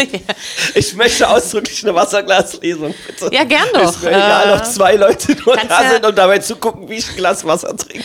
Dann musste Heinz Kruschel vorlesen. Hatten wir sowieso mal überlegt, oder? Ey, Äh, das, das äh, mir, ne, das- das würde ich wirklich machen. Oh, das wäre mir eine Ehre. äh, Auf der Rücktour von der Kulturklausurtagung haben wir über sowas nachgedacht. Über, Aber da äh, haben wir nicht über Heinz Kruschel geredet. Nee, über? Heinz Kruschel nicht, aber tatsächlich über ein neues Format, wie man junge Leute ins Literaturhaus locken kann, dass die quasi ihre Lieblingsbücher vorstellen. Mach mal kurz, wir haben jetzt den Namen so oft gesagt, für die Leute, die sich literarisch nicht auskennen. Heinz Kruschel, Autor, Magdeburg, Bezug Genau. und so. Ja, Hat ist er hier auch gestorben? Auch das irgendwie? weiß ich tatsächlich gar nicht. Weiß ich auch nicht, irgendwie. Auch klar, der Sohn, wie gesagt, Sohn war. Äh, Von dem Sohn haben wir auch den Nachlass bekommen vor drei, vier Jahren oder ist, so. ist er noch Lehrer hier und so? Das äh, weiß ich nicht. Da Kann ja nur so zehn Jahre älter als ich gewesen sein. Damals so, ich war neunte oder zehnte Klasse. ich bin aber der Meinung, wir sind weggefahren, um den Nachlass zu holen. Also kann er eigentlich nicht mehr hier sein. Wie geil das, wie lange ist das? Du hast ihm so geguckt, als wäre das 1802 gewesen. Nee, ich war ja auch fast anderthalb Jahre nicht im Literaturhaus, äh, weil Okay. ich in Elternzeit war. Da ist ja auch einiges passiert. Und ich glaube, genau in der Zeit haben wir den Nachlass bekommen. Zurück zu den Floors der Kulturnacht. Also wo überall in der Stadt kann man was erleben? Ja, die Kulturnacht äh, zieht in diesem Jahr tatsächlich mal um. Also wir haben ja eigentlich äh, das Konzept, dass wir mehrere Inseln haben, über die ganze Stadt verteilt. Du kennst das ja auch. Du warst, glaube ich, vor drei Jahren mal in Salbke, äh, Ja. Kerstin. Ja, irgendwie. Eine schöne, einsame. Eine schöne einsame Kulturinsel, genau. Ähm, und wir dachten, wir werden jetzt zehn, also es ist das zehnte, äh, also Jubiläum quasi. Wir wollen auch gerne mal beieinander sein, nicht immer so weit weg voneinander. Den einzigen, den man an dem Abend sieht, ist Mirko, der überall äh, quasi die Feuer löschen muss. Äh, und wir dachten, wir wollen mal irgendwie beieinander sein, dieses Jubiläum nutzen, um ein anderes Konzept äh, auszuprobieren. Und sind im Nordabschnitt des Breiten Wegs und äh, bespielen da tatsächlich klassische Kulturorte, Hengstmänner, die Oper, ähm, ja, die Stadtbibliothek, Konservatorium, ähm, aber auch ganz viele nicht klassische Kulturorte, ähm, die an dem Abend aber Kulturorte werden. Also wir sind im Erotikladen auf jeden Fall. Was haben wir denn noch Ah, so gibt's noch einen? Erotikladen? Petit Ja, das Ami, Petit Ami. Ich Petit war auch drin tatsächlich Es am gibt Mittwoch. einen Erotikladen noch? Ja, Ich dachte, das Ja, ja. macht man alles online heutzutage. nein, äh, den gibt es tatsächlich was, was, noch. Was gibt's denn so? Entschuldigung, war ein kleiner Witz. Ich meine an Kultur, was macht was, was Im macht, Erotikladen, äh, das Literaturhaus zieht tatsächlich. Du gehst dahin? Ich gehe dahin. ja, natürlich, das habe ich mir ausgesucht. Plus das Schauspielhaus. Äh, also ähm, man hat das Literaturhaus und das Schauspielhaus im Erotikladen. Da gibt es eine szenische Lesung ähm, tatsächlich und äh, SchauspielerInnen werden irgendwas vortragen. Ich lasse mich überraschen, weil ich weiß Du nicht, weißt nicht, die- was Nein. passiert. Also ohne, Nein. dass ich jetzt unhöflich sein will und unterbrechen will, ich muss wirklich jetzt mal aus den Interna plaudern. Es haben sich selten so viele Leute in einem Ort gebettelt wie um den Erotikshop. Jeder wollte ihn bespielen, als es hieß, der ist dabei. Ist das nicht komisch? Ist das nicht komisch? Leute, äh, äh, die, die natürlichste Sache der Welt, alle machen das, alle haben Erlebnisse damit und sonst irgendwie was. Eigentlich wird es immer nur Todesschwiegen und dann in so einem Moment wollen dann alle irgendwie hin und finden es dann doch irgendwie komisch. Ich verstehe diesen Hype nicht. Ich glaube, vielleicht noch ein Satz dazu. Ich will jetzt nicht dich, die, die, aber ich glaube, es ist dieses Jahr halt das Besondere, dadurch, dass wir gar nicht diese normalen Kulturorte bespielen. Also Kultur in der Feuerwache zu machen oder im Moritzhof zu machen, ist natürlich geil, ist aber halt nichts Besonderes mehr. Und jetzt gehst du plötzlich in den Nordabschnitt, hast plötzlich die Schlüssel vom Stadtpark von der oberen Etage, stellst fest, das ist, sieht noch aus wie in den 70er Jahren, hast plötzlich einen Erotikshop, hast ein Logenhaus oder hast auch so eine, plötzlich geht der Woberhausmeister mit dir irgendwo über den breiten Weg in so einen Hinter, Hintereingang und sagt, ey, hier haben wir noch eine leerstehende Ladenfläche, schließt auf und plötzlich stehst du in einem Geschäft, wo du denkst, Hammer, habe ich überhaupt nicht gewusst. Oder läufst über den breiten Weg hier bei der Harmonie, kennst unten dieses japanische Restaurant, gehst die Treppe hoch und plötzlich stellst du fest, das sind ja noch richtig coole Räume. Das macht so ein bisschen tatsächlich den Reiz dieses Jahr aus und ich glaube, jeder will die ungewöhnlichen Räume haben, also die, die man halt nicht so als Kulturorte kennt. Ich kann ne? mir vorstellen, dass das äh, ein Konzept ist, was sich vielleicht ein paar Jahre länger irgendwie äh, ausbauen lässt. Äh, weil eigentlich braucht man ja, hatte ich gerade im Kopf, eigentlich braucht man nur sagen, geht zum breiten Weg. Egal von Ja. wo aus Magdeburg, Rinnene Straßenbahn, aussteigen äh, am, am Beginn. Ich finde den, ich finde der Nordabschnitt des Breitenwegs, ist, damit man halt nicht am Hassel abhängt oder was. Oder wie, oder, ähm, aber, aber das ist, finde ich total, finde ich auch total charmant, wie ihr es halt auch beschrieben habt. Und äh, diese Erlebnisse hatte ich übrigens auch schon. Also dieses Ding da im, im Stadt Prag, sensationell. Dieses Wand, dieses Wandgemälde, was da zu sehen ist und so, das ist großartig. Da machst du was? Kerstin? Äh, nein, das Gröninger Bad präsentiert ähm, bei Papendreher etwas Rockmusik mit Milestone und äh, mit der Tanzcrew von Lena Winke, Winke. Genau. Ähm, Von der Theater-Ballettschule. Genau. Ja. Ähm, wir haben uns das in Abschnitte aufgeteilt. Also mein Abschnitt beginnt äh, im Nachbarsgarten bei der SWM, geht über Karstadt. Äh, da wird ähm, im, im Garten gibt es eine Lesung und äh, Gesang, Gitarrist, ähm, Paul Bauermeister. Der Tautkiosk wird vor Karstadt stehen. Dann geht es zu Papenbreer über den PSV, die noch ein bisschen äh, Werbung machen für ihre AGs und bis zum ähm, Nachbarschaftstreff von der MWG. Aber was ich sage. Wo übrigens Lars Johansen ist, Wo übrigens Rande. Lars Johann und äh, Götz Berthold und oh, leider vergesse ich den dritten im Bunde immer, den, den Götz Berthold mitbringt. Ich bitte um Entschuldigung. Holger, irgendwas. Ja, aber wir waren am Dienstag ähm, zusammen unterwegs. Wir waren am Dienstag zusammen äh, unterwegs ab 20 Uhr, als es dunkel wurde, weil wir natürlich gucken mussten, wo kommen Scheinwerfer hin. Und wie. Das war für uns auch eine Zeitreise. Und als wir das uns überlegt haben, äh, die wir das jetzt alle, auch die wir jetzt noch nicht genannt haben, die im Hintergrund für die Kulturnacht noch mitarbeiten, äh, das ist on top was, was wir machen, weil das Herzblut äh, halt da dran hängt. Ja? Nur mal so für alle Kolleginnen und Kollegen, die da noch mitarbeiten, herzliches Dankeschön. Ähm, wir sind am Dienstag über den breiten Weg und die Zeitreise. Guck mal, das war das Kinderkaufhaus. Auch schade, war das hier Pliska oder Wildbrettstübel? Das für die Magdeburger, die den breiten Weg. Wildbrettstübel, Sensation mit, mit der Grilletta und dieser Soße, die wahrscheinlich vor keinem, äh, vor keinem Gesundheitsamt heutzutage noch standhalten würde, aber die ich geliebt habe. Äh, genial, ich kann Diese komplett Bilder wirst du übrigens auch wiederentdecken auf der Kulturnacht, denn äh, zusammen mit Nadja Gröschner, vielleicht ganz kurz am Rande mal der, der Hinweisblock, dass noch Norbert po äh, Pohlmann von Frohem Gestaltung, Nadja Gröschner von der Feuerwache, Isabel Tönniges äh, vom äh, Gesellschaftshaus und Anja Schneidewind mit äh, Teil des Teams sind. Und Nadja Gröschner hat aus dem Archiv ganz viele Fotos rausgesucht. Sie hat ein großes Archiv zur Stadtgeschichte aus den 60er, 70er Jahren und da haben wir gemeinsam eine Ausstellung draus gemacht. Wir haben also diese winzig kleinen Fotos mit Hilfe von KI, da sind wir wieder bei KI, hochgerechnet auf Ausstellungstafeln, also auf so einem Maß von 1,50 mal 2 Meter. Geil. Da äh, wirst du ein Bild vom Wildbrettstübel haben, das weiß ich, und äh, von der Gastronomie im Innenhof des Haus des Lehrers auch, von dem kleinen Kiosk, von dieser Gasse, wo du immer diese Grilletta gekauft hast. Da gibt es leider keine Fotos bisher im Archiv. Na, das war so dunkel. Kann mir Ja, nicht ja, vorstellen, dass wahrscheinlich da jeder das Fotograf von gesagt hat. Blende 8 Sonne lacht, aber hier kriege ich nichts, 5, 6 im Zimmer geht immer, das ist noch dunkler. Das heißt also, wir haben eine, so, eine, so eine mehrfache Reise, also so eine, so eine Zeitreise und gleichzeitig aber auch so eine schräge Kulturreise, weil eben wirklich lauter Leute Sachen zusammen machen, die sonst im kulturellen Alltag vielleicht nicht unbedingt Sachen zusammen machen. Also, dass eine Rockband bei Papenbier spielt, ist, glaube ich, jetzt auch nicht so, so oft der Fall, vermute ich mal. Finde ich, find ich äh, witzig. Klingt vor allem geil, weil die ganzen Klamotten, die hoffentlich hängen bleiben, die machen guten Sound, das ist schön trocken und so. Oh, meine Fresse, Wildbrettstübel oder, oder Kika, die tanzen Tanzlokalitäten, die es da gab, das HDL oder das SB. Äh, ich weiß nicht, ob ihr das überhaupt kennt. Das war so ein wirklicher subkultureller Indie-Laden, dann so, äh, ich glaube 88, 89 ging das da los. Da war es tagsüber eine Selbstbedienungsgaststätte, wo du irgendwie Schnitzel oder Schnitzel war meistens aus, eine Bockwurst gekriegt hast. Und dann Freitagabends wurden die Tische beiseite geschoben. Dann hat DJ Alex Nino, äh, weil, doch, kein Witz, warum lacht ihr da? Ja, den der- kenne ich erst ab Klausener Straße. weil der, ja, und der hatte damals, ich glaube, sein Papa, äh, der hatte so platt, der war, der war ja, ist ja Bulgare, der Papa, und der hatte die Möglichkeit, so rumzufahren, und deshalb hatte Alex immer die ganzen geilen Westplatten. Und dann hat er nämlich äh, da, das weiß ich auch noch, das ist so, es ist ein Bild wie heute. Wie gesagt, Haus des Lehrers unten, also, oder was ist das, Katharinenturm jetzt? Ich, äh, Alle fragen mich immer, Haus des Lehrers, sage ich immer. Was, was ist denn das? Ich sag, das ist, wo dieser Mariannenturm ist, sag ich immer. Und dann, das heißt Katharinenturm. Egal. Da unten drin, SB, wie gesagt, Stühle beiseite, DJ Alex was hingestellt und dann sind sie alle gekommen. Mit ihren schwarzen Klamotten, die Haare noch runter, dann in das Klo rein, mit Seife und was man so hatte, die Haare hochgemacht, dann da getanzt zu den geilen Sounds, die Alex mitbringen konnte und dann wieder raus. SB. Ich glaube, das gab's nur anderthalb, zwei Jahre höchstens. Das waren so geile Tanzveranstaltungen. Das war, gehst du mit ins SP? Und das klang so verrucht. Das war so, das war so geil. Naja. Teile ganz Tanzveranstaltungen haben wir aber auch äh, bei äh, Isabelle auf dem Abschnitt, äh, ähm, was man immer nicht auf dem, auf dem Schirm hat, so an der Ecke, da wo so Zweiradschulz ist, das ist schräg gegenüber in der Seitenstraße auch noch ein großes Unigebäude, das Gebäude 50, Ja, ja, genau. mit einem wunderschönen riesigen Hörsaal und das Gebäude wird zum Beispiel auch komplett bespielt, in erster Linie auch so von studentischen Initiativen, gibt auch einen DJ-Workshop und ähnliche Sachen. Das heißt, wir machen, weil wir jetzt ja so schön in unseren Erinnerungen schwelgen und zumindest äh, ich kann mal verraten, drei von den vier hier am Tisch sind schon über 40. Ähm, machen, machen also wirklich auch was für verschiedene Generationen, haben natürlich auch das Schauwerk und das Intakt zum Beispiel ja auf der Route mit, also eben auch die Studis von den Hochschulen und Uni.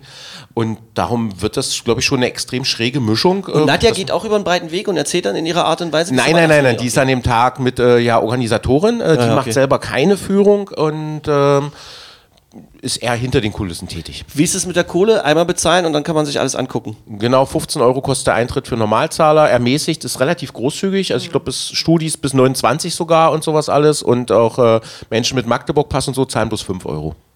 Okay, geil. Wo kriegt man das? Äh, wo kauft man das? Alles im Internet? Kannst du jetzt schon im Internet kaufen, kannst du auch ins Kartenhaus im Allee Center zum Beispiel gehen oder zur Touristinformation. Am besten ist, man kauft es vorher, ist an dem Abend nicht so kompliziert, kann man einfach starten. Ansonsten gibt es aber auch Abendkassen. In Nicht den an- einzelnen, in, äh, in, Abschnitten? So in, in, in 10 der 40 Orte, das ist immer so, dass man nicht so weit laufen muss. Geil, hört sich gut an. Du bist übrigens auch dabei, oder? So ein das Newcomer bei, so- bei Kompakt, ja? Das Da ist wollte ich nicht, äh, das irgendwie- wollte ich nicht. Nee, der Newcomer ist Gregor Schienemann, glaube ich. äh, der da, äh, Gregor Schienemann spielt als Newcomer äh, und dann auch noch ein bisschen Tanzmusik. Ah, das wollte ich gar nicht, weil äh, ich, mir liegt es total fern, da äh, Werbung für die eigene Veranstaltung zu machen, weil ich jetzt gerade wahrscheinlich das äh, Dilemma erleben werde, eigentlich spielen zu müssen, aber andererseits da auch langlaufen zu wollen. das wird, das wird Ja, richtig blöd. willkommen. Du in hast ja unserer aber Welt. Zeit. Ja, also ja, du fängst erst 22 Uhr an, hast Man- noch drei Stunden vorher Das Zeit. ist sehr nett, dass du dich um meine Gesundheit kümmerst. Ja, natürlich. Äh, ich, möchte, ich möchte natürlich mich vorher noch konzentrieren. Ähm, nee, aber das, wie gesagt, bla, weg.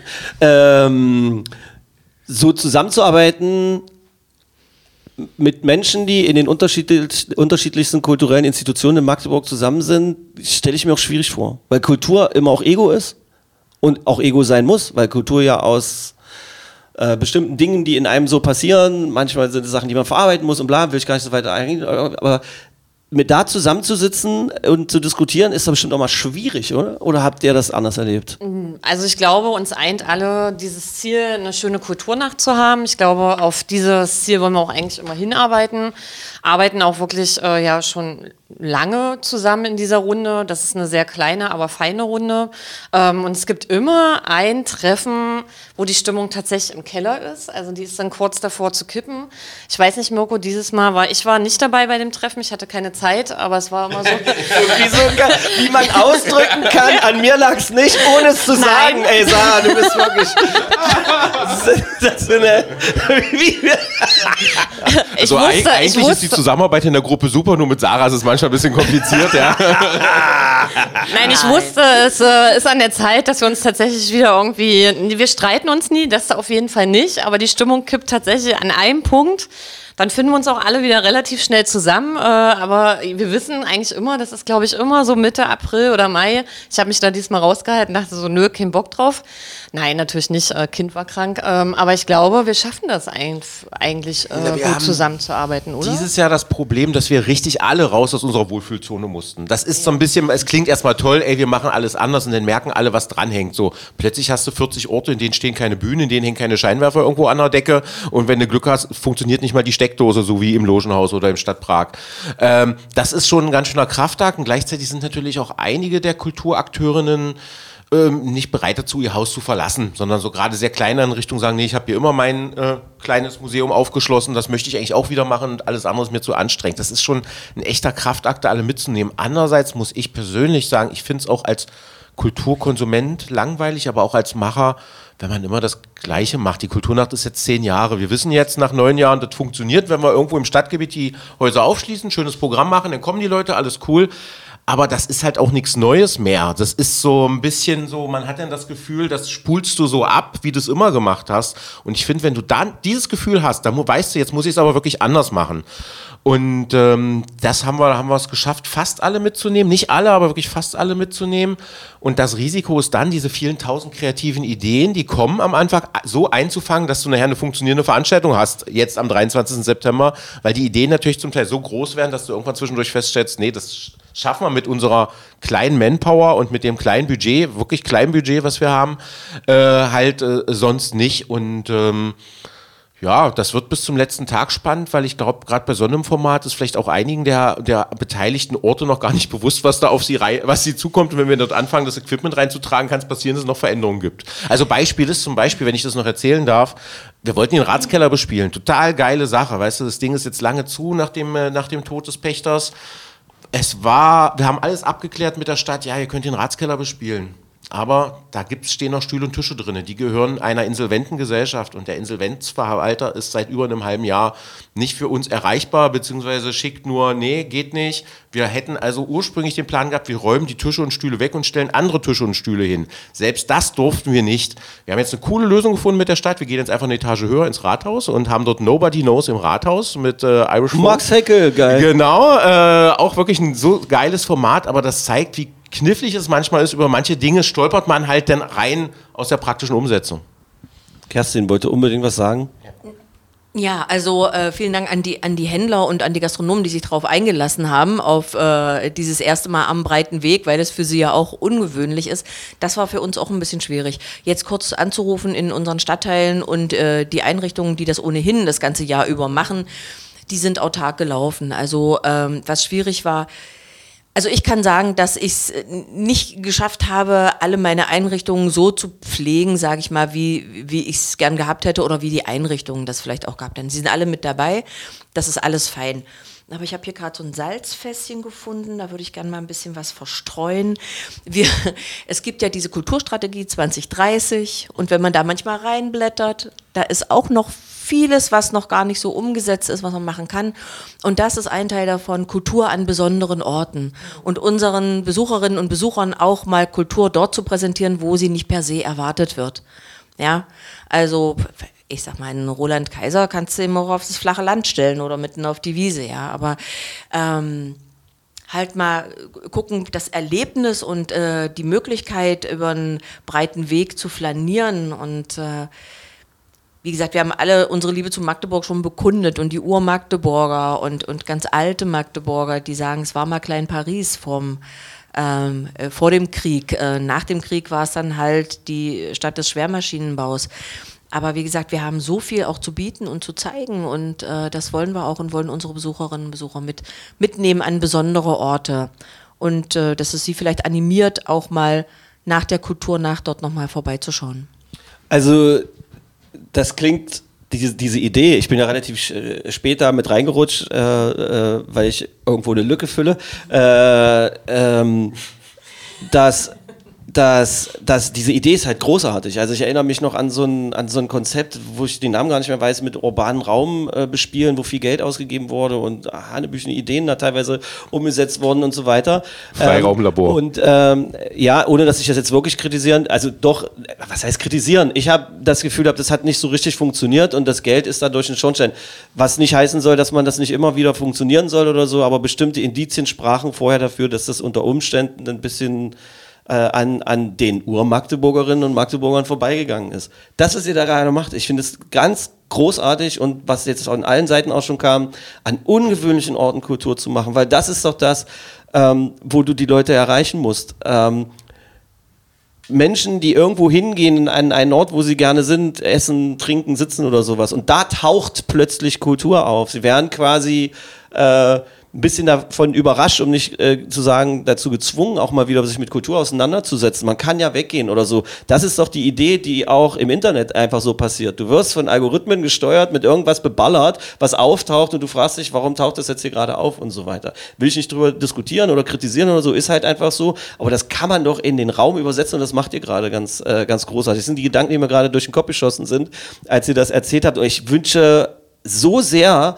dass das die geilste Kulturnacht wird, die es je gab, weil ich jetzt ja schon öfter auch Teil mit war äh, als Protagonist auch mal, ich, ich erinnere mich noch an eine Lesung äh, von meinem kleinen Büchlein in der Kirche in Neustadt und dann das Ding da in äh, Fermoslim und jedes Mal hast du wirklich dir Mühe gegeben und hast auch ein kleines Konzept und extra für dieses äh, Projekt das irgendwie was gemacht als Kulturschaffender in Magdeburg. Und das hat einfach nicht funktioniert das, und das hat mich, ich hatte so oft das Gefühl, es funktioniert einfach nicht. Und ich hoffe, dass das erste Mal, weil ich das klug finde, das an einem geballten Raum zu machen, dass man halt nicht irgendwie quasi einen Hubschrauber braucht, um irgendwie überall irgendwie vorbei zu sein oder sich entscheiden muss für einen Stadtteil. Ich glaube, das ist schon mal geil.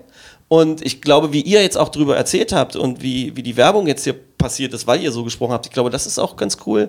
Und ansonsten, meine Fresse wäre das geil, wenn da 16-Jährige dabei zugucken, wie sich 60-Jährige unterhalten, ähm, wie es früher aussah und sich fragen, cool, ich bin eigentlich nur hergekommen, um den Elektro-DJ da in dem Ding zu sehen. Das wäre geil. Das Weißt ist du, was- natürlich auch wieder naiv, maybe. Weißt du, was noch geil ist?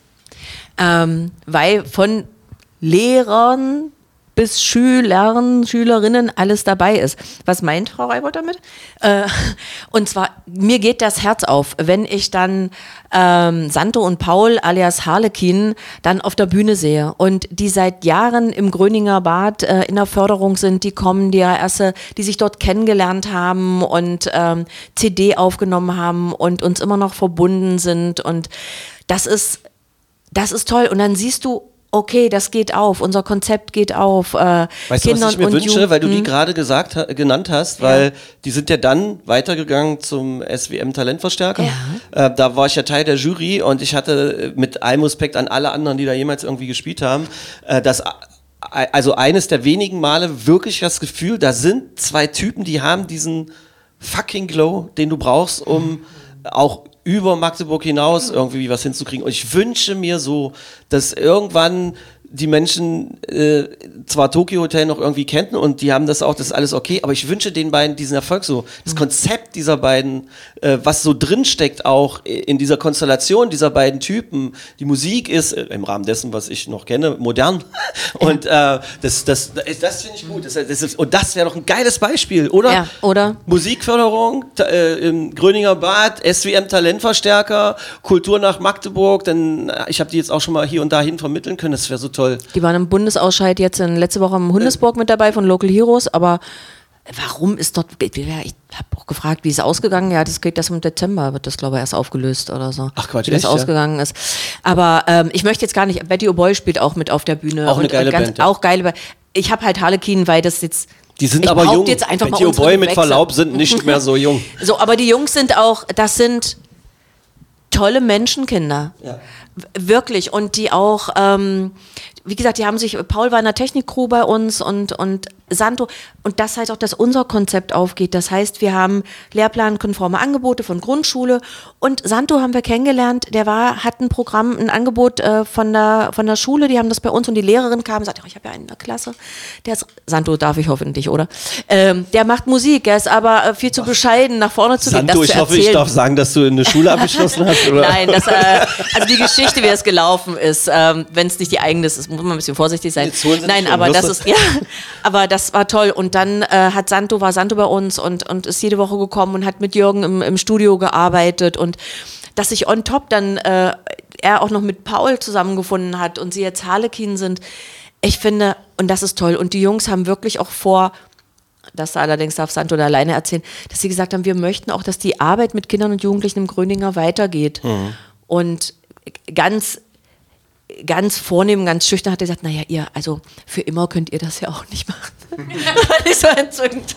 Aber dass es das, dass es weitergeht, dass sich junge Leute halt dafür interessieren und ähm, wir diesbezüglich keinen Fachkräftemangel haben, hoffentlich. Und das ist ähm, Leidenschaft verkürzt den Weg. Und ich glaube, das ist das, was, was wir versuchen auch weiterzugeben, dass wir das, was wir machen, wirklich mit Leidenschaft tun. Wie lustig du bist, was vorhin angekündigt, dass du immer gerne Sprichwörter drückst und dass du es auch einhältst. Das finde ich ganz geil. äh, das ist jetzt gerade eine schöne Klammer, die sich da anbietet, weil wir haben ja vorhin so rumgefrotzelt, Gröninger Bad war schon immer da und du hast gesagt, für das nächste immer.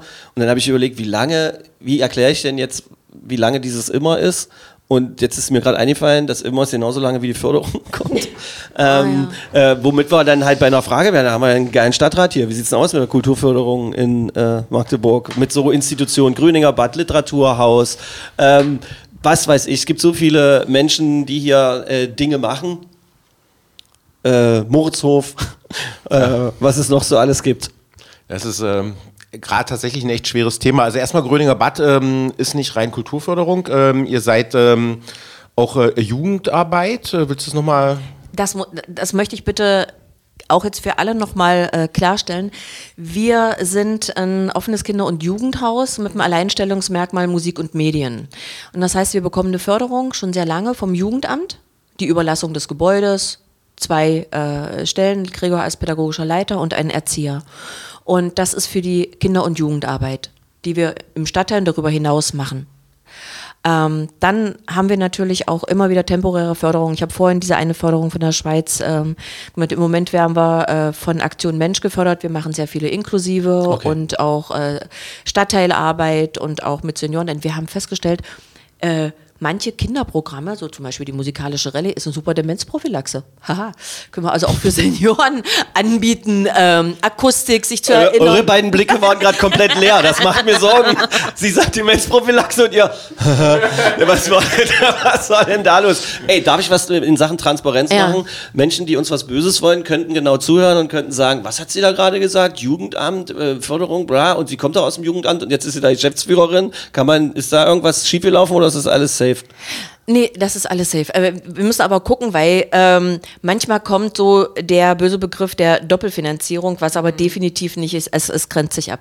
Wir kriegen eine Finanzierung über den Paragraph 11, Kinder- und Jugendarbeit. Das ist vom Jugendamt. Ich komme vom Jugendamt, in der Tat. Äh, ich war drei Jahre auch Teamleiterin. Aber auch im, im Interesse der Verwaltung und in meinem war das, glaube ich, nicht das fortzuführen weil Kerstin und Verwaltung und die Kollegin, ich habe große Achtung vor der Arbeit, die das wirklich jeden Tag sich mit, mit Plänen und Finanzierung auseinandersetzen. Aber so ein Hauch von ähm, ich, Nein, ich bin dann nicht. zu laut Jeder weiß, und, was du und sagen zu schnell und willst. zu äh, von ich glaube von allem zu. Wir, wir machen, das kann man doch so machen und da- also un, eine Verwaltung ist ja per se sehr gesetz- gesetzeskonform, was auch gut und richtig ist. Aber ich bin dann, glaube eher mal, gu guck, gucken wir doch mal um die Ecke oder hinter dem Vorhang oder wie könnten wir das lösen oder das machen wir mal anders. Und dieser Spagat, den machen wir im Gröninger Bad gerade im Moment wirklich. Ähm, viele sehen uns als soziokulturelles Zentrum schon und die Außenwahrnehmung ist natürlich viel Kultur, weil wir auch Konzerte, Veranstaltungen, die schon immer da stattgefunden hat, das ist natürlich außenwirksam. Die tägliche Arbeit, die wir mit Kindern und Jugendwirk äh, Jugendlichen machen, ist jetzt nicht so außenwirksam. Ähm, aber nichtsdestotrotz, die ist wichtig für unsere Arbeit und, und gerade für die Kinder und Jugendlichen in Zeiten, wo es kaum noch Musiklehrerinnen und Musiklehrer gibt. Noch könnte ein neuer Podcast sein. Aber ähm, das möchten wir unbedingt auch weiterführen und das ist unsere Basisarbeit. Es gibt seit ein paar Jahren, das war schon mit Dr. Trümper, äh, die Überlegung, dass es doch vielleicht eine schlaue Idee wäre, wenn es da schon ein Haus gibt, dass man dort beides macht. Aber das muss in der Verwaltung, glaube ich, noch geklärt werden, dass ähm, ja, das sind, das sind Verwaltungssachen, Finanzierung. Wir machen das alles weiter und auch die Konzerte sind von uns und von meinem Team. Vielen Dank von hier aus äh, an das Team Gröni und alle unsere ehrenamtlichen Helferinnen, dass äh, das, was wir an Konzerten machen, ähm, unsere Freizeit ist. Die Ursprungsfrage war ja die Kulturförderung. Ähm, Und ein Problem hast du jetzt angesprochen, das, wo man eigentlich immer sagt, es müsste alles viel enger zusammenarbeiten. Ich sage jetzt mal Jugendarbeit, Stadtteilsozialarbeit und eben die Kulturarbeit.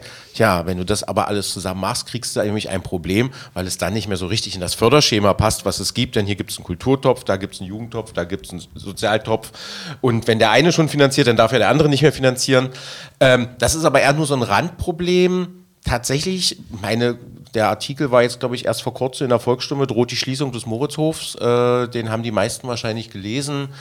Sieht es mit der Kulturförderung gerade durchwachsen aus? Ähm, also eigentlich haben wir es in der Stadt, glaube ich, ganz gut geschafft, die Strukturen, die wir haben, irgendwie so durch die Corona-Krise zu kommen. Klar, nicht ganz verlustfrei, aber irgendwie ist es doch ganz gut weitergegangen. Wir hatten das große Glück, auch mit der Kulturnacht trotz Corona jedes Jahr äh, stattfinden zu können.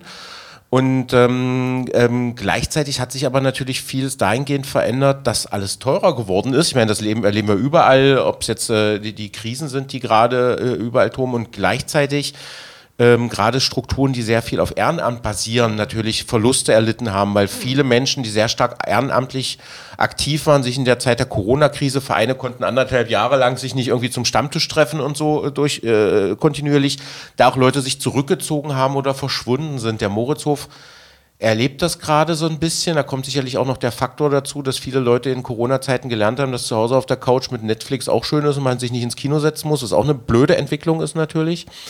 Und äh, da haben die soziokulturellen Zentren, ich fange damit darum an, weil äh, Sarah ist ja so ein bisschen betroffen, hat auch eins der vier soziokulturellen Zentren irgendwann vor dem Sommer durchgerechnet und festgestellt haben, ey, wir brauchen 100.000 Euro mehr im Jahr, damit es funktioniert. Äh, speziell der Moritzhof, wobei der nicht irgendwie mehr Geld haben will als die anderen, sondern es geht um so ein, so ein Angleichen geht darum, dass denn jedes, jede Einrichtung rund 200.000 Euro im Jahr kriegt. Bei vier Einrichtungen ist, wenn man das jetzt mal vergleicht mit einem Theater, was knapp 20 Millionen kriegt, äh, nichts gegen das Theater. Ich gehe total gerne ins Theater, finde das wichtig. Es ist aber eine sehr, sehr kleine Zahl, wenn man überlegt, dass diese vier Einrichtungen zusammen im Jahr halb so viel Besucher haben wie das gesamte Theater, äh, dann ist das schon, äh, schon ein ganz schöner Unterschied.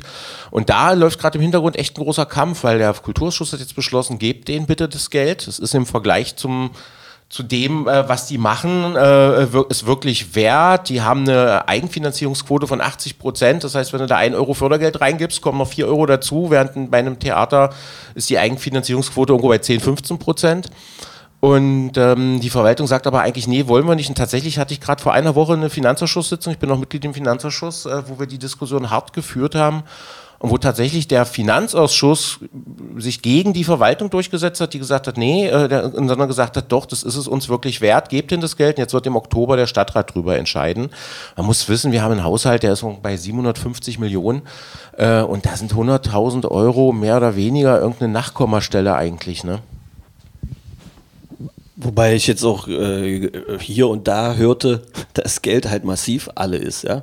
Äh, in, Ja. Äh, Magdeburg. Na, das liegt aber eben, da hast du vorhin den Tunnel angesprochen, das liegt natürlich an den vielen Bauprojekten und auch, Die auch. aber auch jetzt und da geschlossen sind, die muss man erstmal fertig Genau, machen. und kann da hat man immer gesagt, machen, na, das ist ja investiv, das ist ja nicht konsumtiv, das belastet ja den Haushalt nicht jährlich, sondern das ist eine Investitionsmaßnahme. Mhm. Aber die finanzieren wir ja auch zum großen Teil auf Pump. Guck mal, beim Tunnel haben wir, ich muss immer auch mit den Zahlen aufpassen, 60 Millionen, glaube ich, aus dem kommunalen Haushalt. Äh, bei der Strombrücke sind wir jetzt bei 80 Millionen aus dem kommunalen Haushalt. Und wenn du das so über einen Kredit finanzierst äh, und den abzahlst zum Beispiel über 30 Jahre, bei Schulen haben wir 30 Jahre, bei anderen Sachen haben wir mehr Jahre, fehlt dir das Geld für die Raten und für die Zinsen natürlich auch jedes Jahr im Haushalt. Und das ist schon eine Schwierigkeit, dass sich das aufgeschaukelt hat und ähm, das, das äh, erben wir jetzt so ein bisschen das Problem. Ich hatte gerade eine total bescheuerte Idee oder habe mich gefragt, warum die noch keiner hatte, wenn man sowas wie den Tunnel zum Beispiel äh, mit einer kleinen Maut belegt, das wäre doch geil, oder? So Wurde- 10, 10 Cent oder sowas? lachen, das haben wir vor, äh, vor 15 Jahren oder so, haben wir das diskutiert. Und, und, ja. und ich meine, es funktioniert in so vielen Ländern, äh, funktioniert es so großartig und das sind Länder, in denen das dann halt äh, mit dem Sozialsystem und auch mit dem Kultursystem und der Förderung einfach äh, fantastisch aussieht. Es sind, da, das ist halt einfach, liegt es an dem deutschen Wesen an sich, dass wir zwar uns feiern äh, mitunter als äh, kulturvolles Volk, aber äh, mehr wirtschaftlich denken mehr und mehr wirtschaftlich, die Bildung bleibt ganz hinten liegen und so weiter. Oh, ich möchte jetzt nicht den Eindruck haben, wenn das wirklich auch Stammtischparolen drücken, weil ich, ich fasse es nur kurz zusammen und möchte das nicht so populistisch darstellen, aber, aber es ist halt schon komisch, weil, weil die andere Frage ist, sind wir eigentlich unzeitgemäß mit dem, was wir hier so alle machen? Wir vier sitzen wir hier und sagen uns äh, zwar, dass es wichtig ist, in ein Konzert zu gehen mit 200 Leuten oder dass man sich eine Lesung anguckt ähm, mit,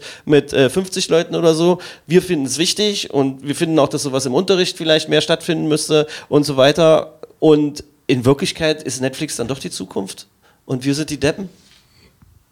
Was ist, ein, ist eine Frage, die ich jetzt stelle, weil man ja auch immer, wir neigen immer, wenn wir dann die 50 überschritten haben, das ist ja auch ein Fehler in der Kommunikation in der Gesellschaft an sich, dass die, die zu alt sind, denken, dass alles, was sie erlebt haben, immer die Wahrheit bleiben müsse.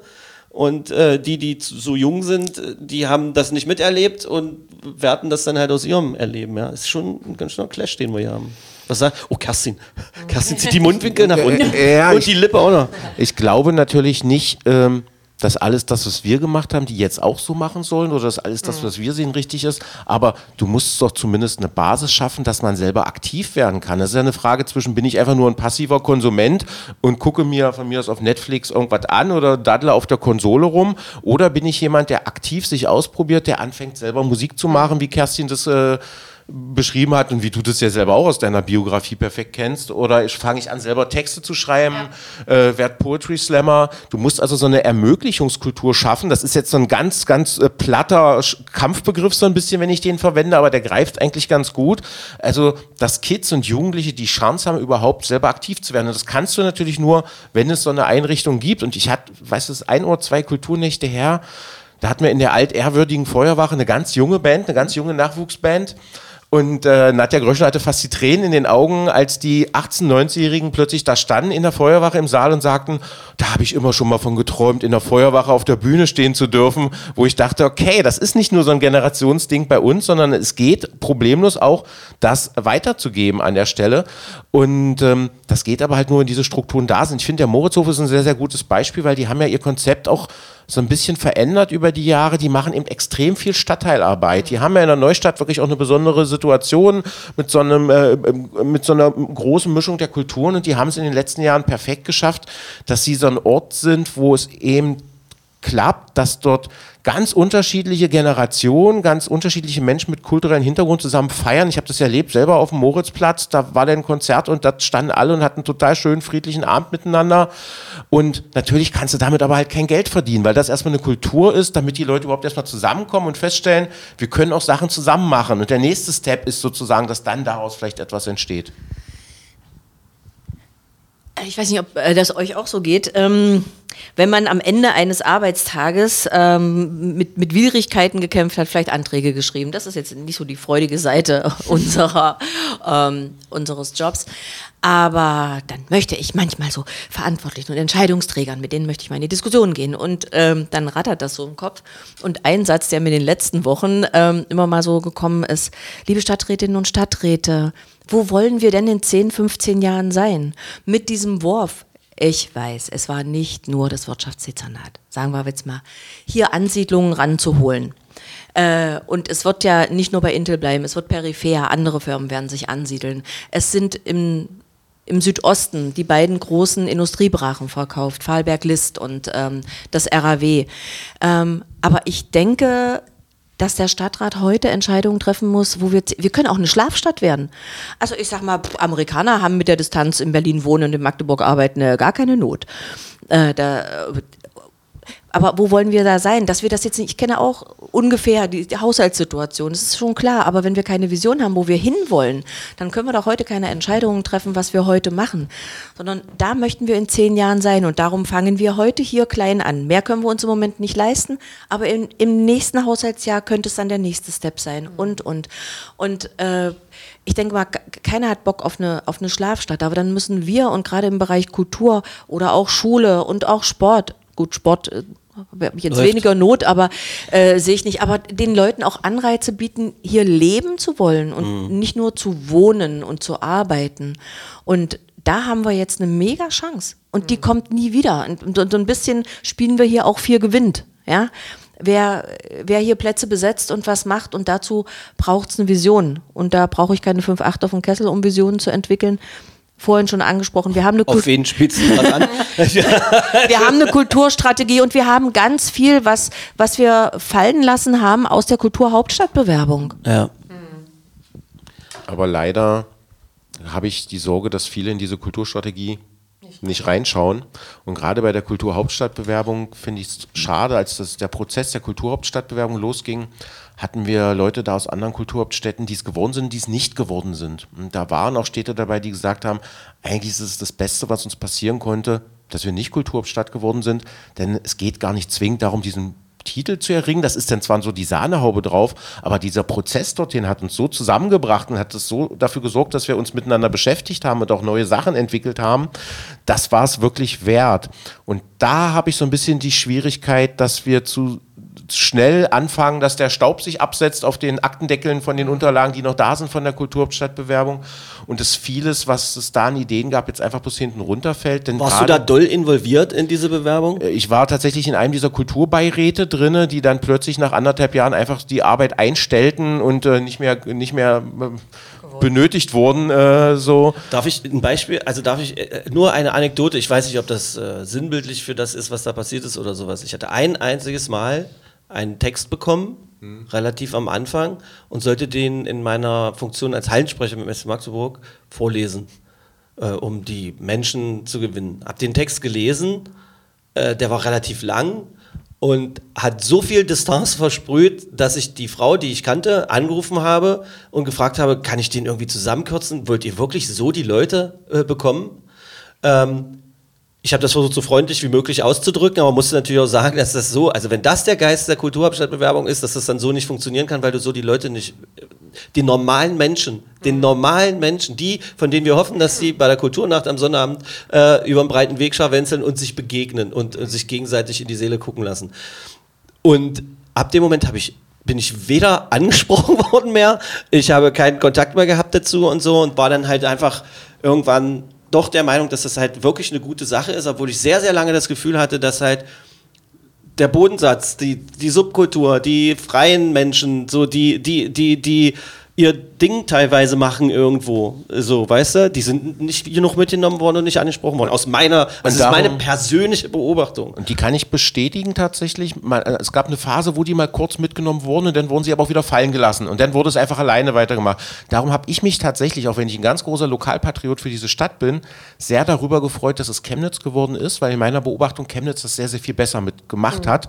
Diese Beteiligung, dass man das Gefühl hat, das mag jetzt anders sein, wo sie es geworden sind. Man hört da auch schon viel Kritik, aber in dieser Bewerbungsphase dieses Mitnehmen von möglichst vielen, von möglichst allen, ist dort aus meiner Sicht ganz gut gelungen. Und in Magdeburg ähm, wäre es eigentlich schön gewesen, wenn man eben nach der gescheiterten Bewerbung zumindest sich diese Chance gegeben hätte, so eine Fehlerkultur zu leben und so ein bisschen sich in die Augen zu gucken und zu sagen, was machen wir das nächste Mal anders bei dieser Beteiligung? Ich weiß, bei der Kulturstrategie bin ich noch in einer der letzten Sitzungen mit dabei gewesen im Gesellschaftshaus und die Beteiligungsmöglichkeit bestand daraus, dass schon fertige Te Texte vorgelesen wurden und man dann mit dem Mentimeter abstimmen konnte, finde ich gut, finde ich nicht gut, wo ich gedacht habe, das ist jetzt aber echt eine komische Beteiligungsform und ich hatte noch ein paar jüngere Menschen dort in dem Raum, so FSJler, die mich dann auch anguckten und sagten, wir würden eigentlich was ganz anderes hinschreiben und nicht bloß äh, so abstimmen, ob es gut ist. Ich glaube, das ist so ein bisschen vielleicht die Schwäche, ohne es schlecht reden zu wollen, dass diese Beteiligungskultur, dieses gemeinsame Mitmachen manchmal noch nicht so richtig rund funktioniert, wenn die Verwaltung ihre Finger mit drin hat. Das ist auch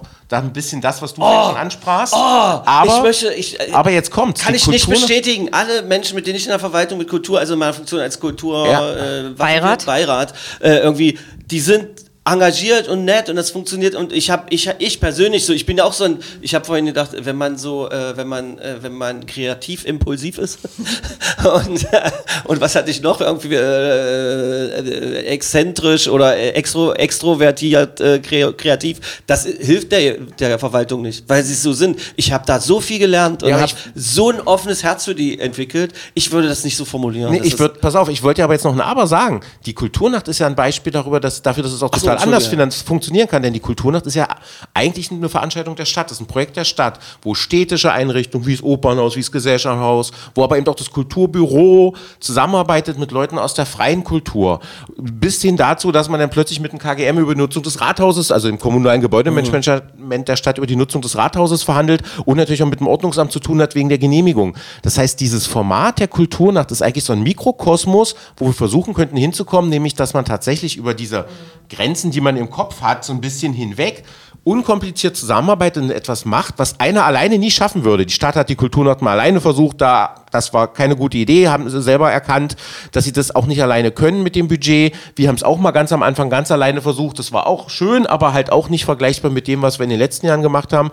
Und nur dadurch, dass es diese schräge Mischung gibt und äh, Leute zusammenarbeiten, die sonst an verschiedenen Stellen zu Hause sind, schafft man etwas, was sonst nicht möglich wäre. Und das wäre so ein bisschen das, wo ich sage, jetzt nach der gescheiterten Kulturhauptstadtbewerbung, wäre es cool, wenn das so das ist, was daraus entsteht.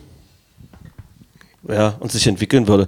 Ihr habt so oft diese Kulturstrategie äh, erwähnt gerade. Ich war mal bei so einem Kulturfrühstück eingeladen, weil ich irgendwas über den Kulturbeirat äh, sagen sollte.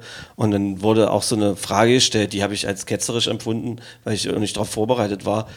Hast du denn die Kultur, äh, die Kulturstrategie 2030 gelesen?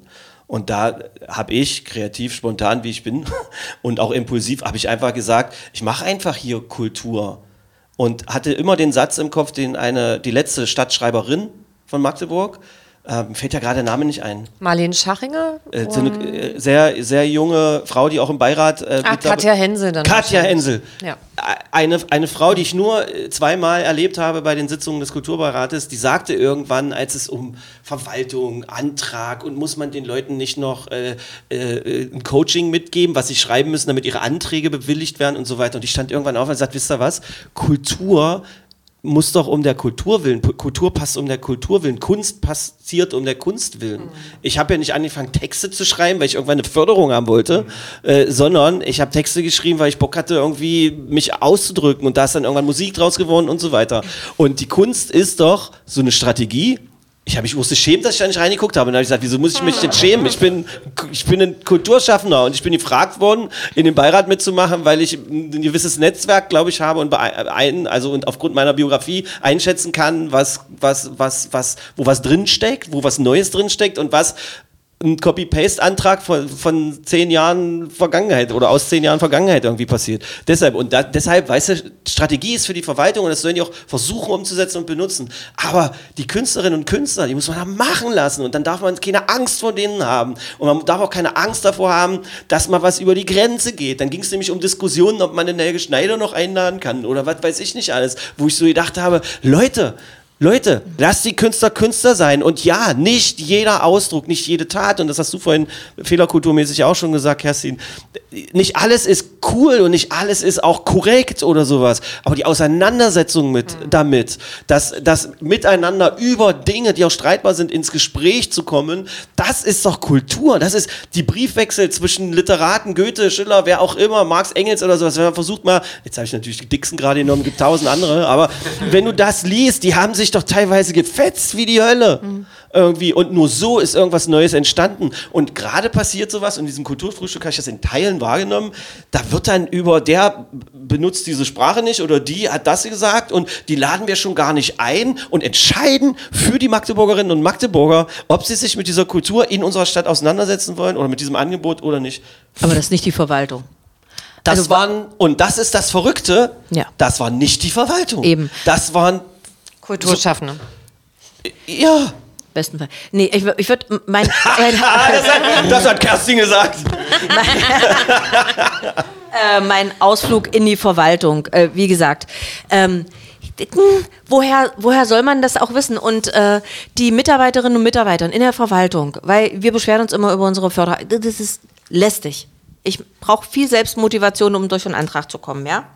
Ähm, aber die verwalten auch Steuergelder. Machen wir uns auch jetzt mal nichts vor. Wir wollen auch äh, Steuergelder äh, zugreifen. Und die haben eine Verantwortung. Und in Zeiten knapper Kassen äh, werden natürlich die Finanzer doppelt darauf äh, hingewiesen, darauf zu gucken, was oder wen sie fördern.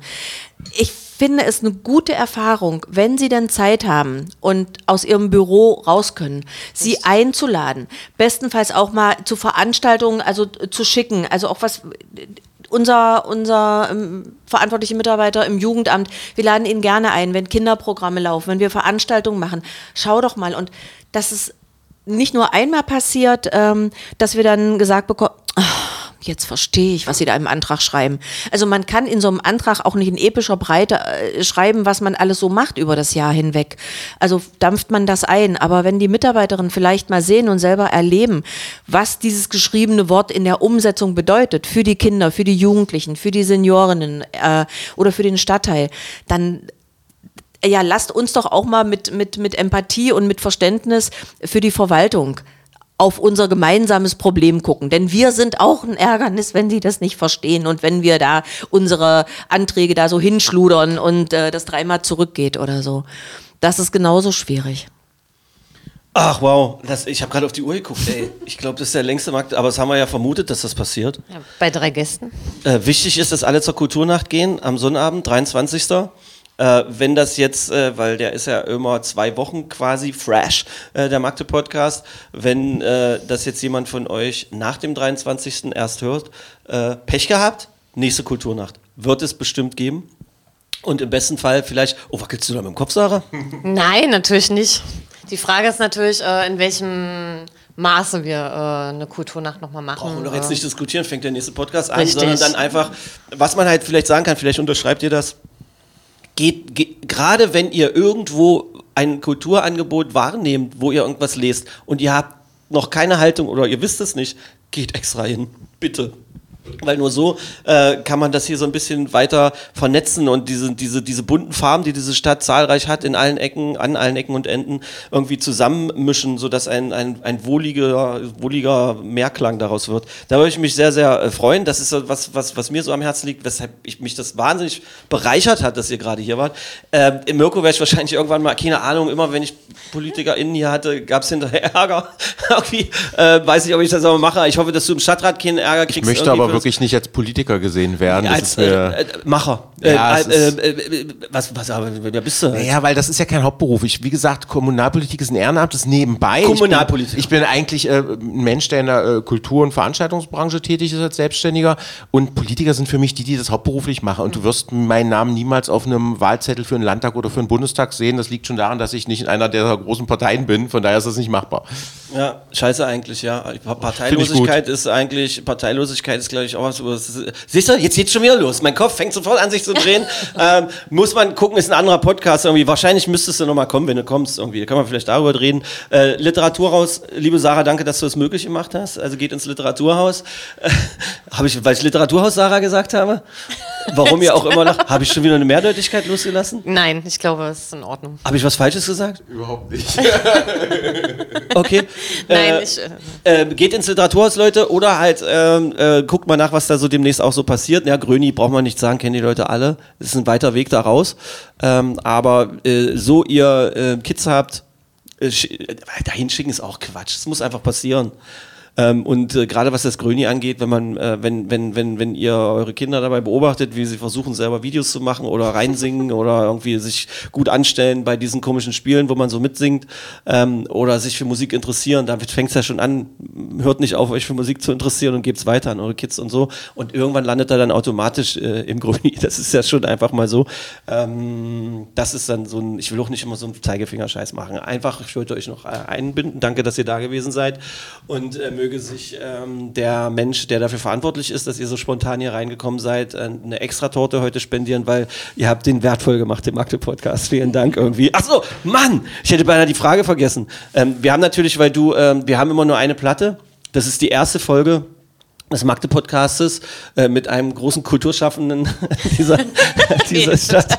Ähm, ähm, und mit dem Chef Guido Nienhaus. Und ich habe immer den, den Auftrag auch äh, äh, Beziehung zur MDCC soll ich äh, immer mal oder mache ich natürlich auch gerne weil Ja. letztendlich ich seit mittlerweile fast drei wundervollen Jahren hier Leute kennengelernt habe neue Thesen entwickelt habe äh, teilweise wirklich harte Dinge auch erlebt habe und so.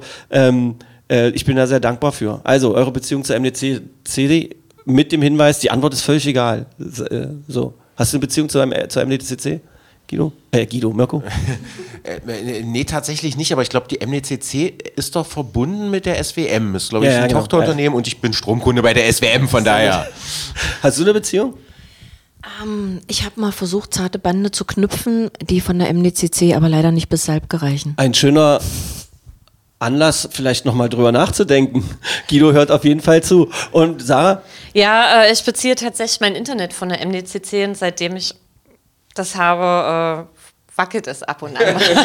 tatsächlich. Es gibt eine wunderbare äh, Störungsfunktion, also äh, Ja. äh, wo man sich melden kann und das funktioniert. Ja, äh, ich weiß, ich habe da tatsächlich auch mal angerufen. und Einen Tag später war der Techniker da. War total erstaunt, dass ich meinen äh, äh, Fernsehanschluss nicht nutze. Okay. Äh, scheint scheinbar eine Seltenheit zu sein, dass man keinen Fernseher hat. Ja, stimmt, Kerstin hat auch keinen Fernseher. Vielen, ja echt, das ist auch krass. Verrückt. Ja, braucht man eigentlich auch nicht. Äh, Dankeschön, dass ihr hier gewesen seid. Kulturnacht, Kulturnacht, Kulturnacht, 23.09.2023, Breiter Weg, Magdeburg. Äh, geht da einfach hin. Ohne irgendeinen Plan. Hinterher werdet ihr ein bisschen reicher sein. Kulturvoller, vielleicht ein bisschen beseelt. Zumindest habt ihr Spaß. Ihr habt hoffentlich. Tschüss. Magde Podcast. Wattefeuille von den Dächerpfeifen. Ein Podcast der MDCC.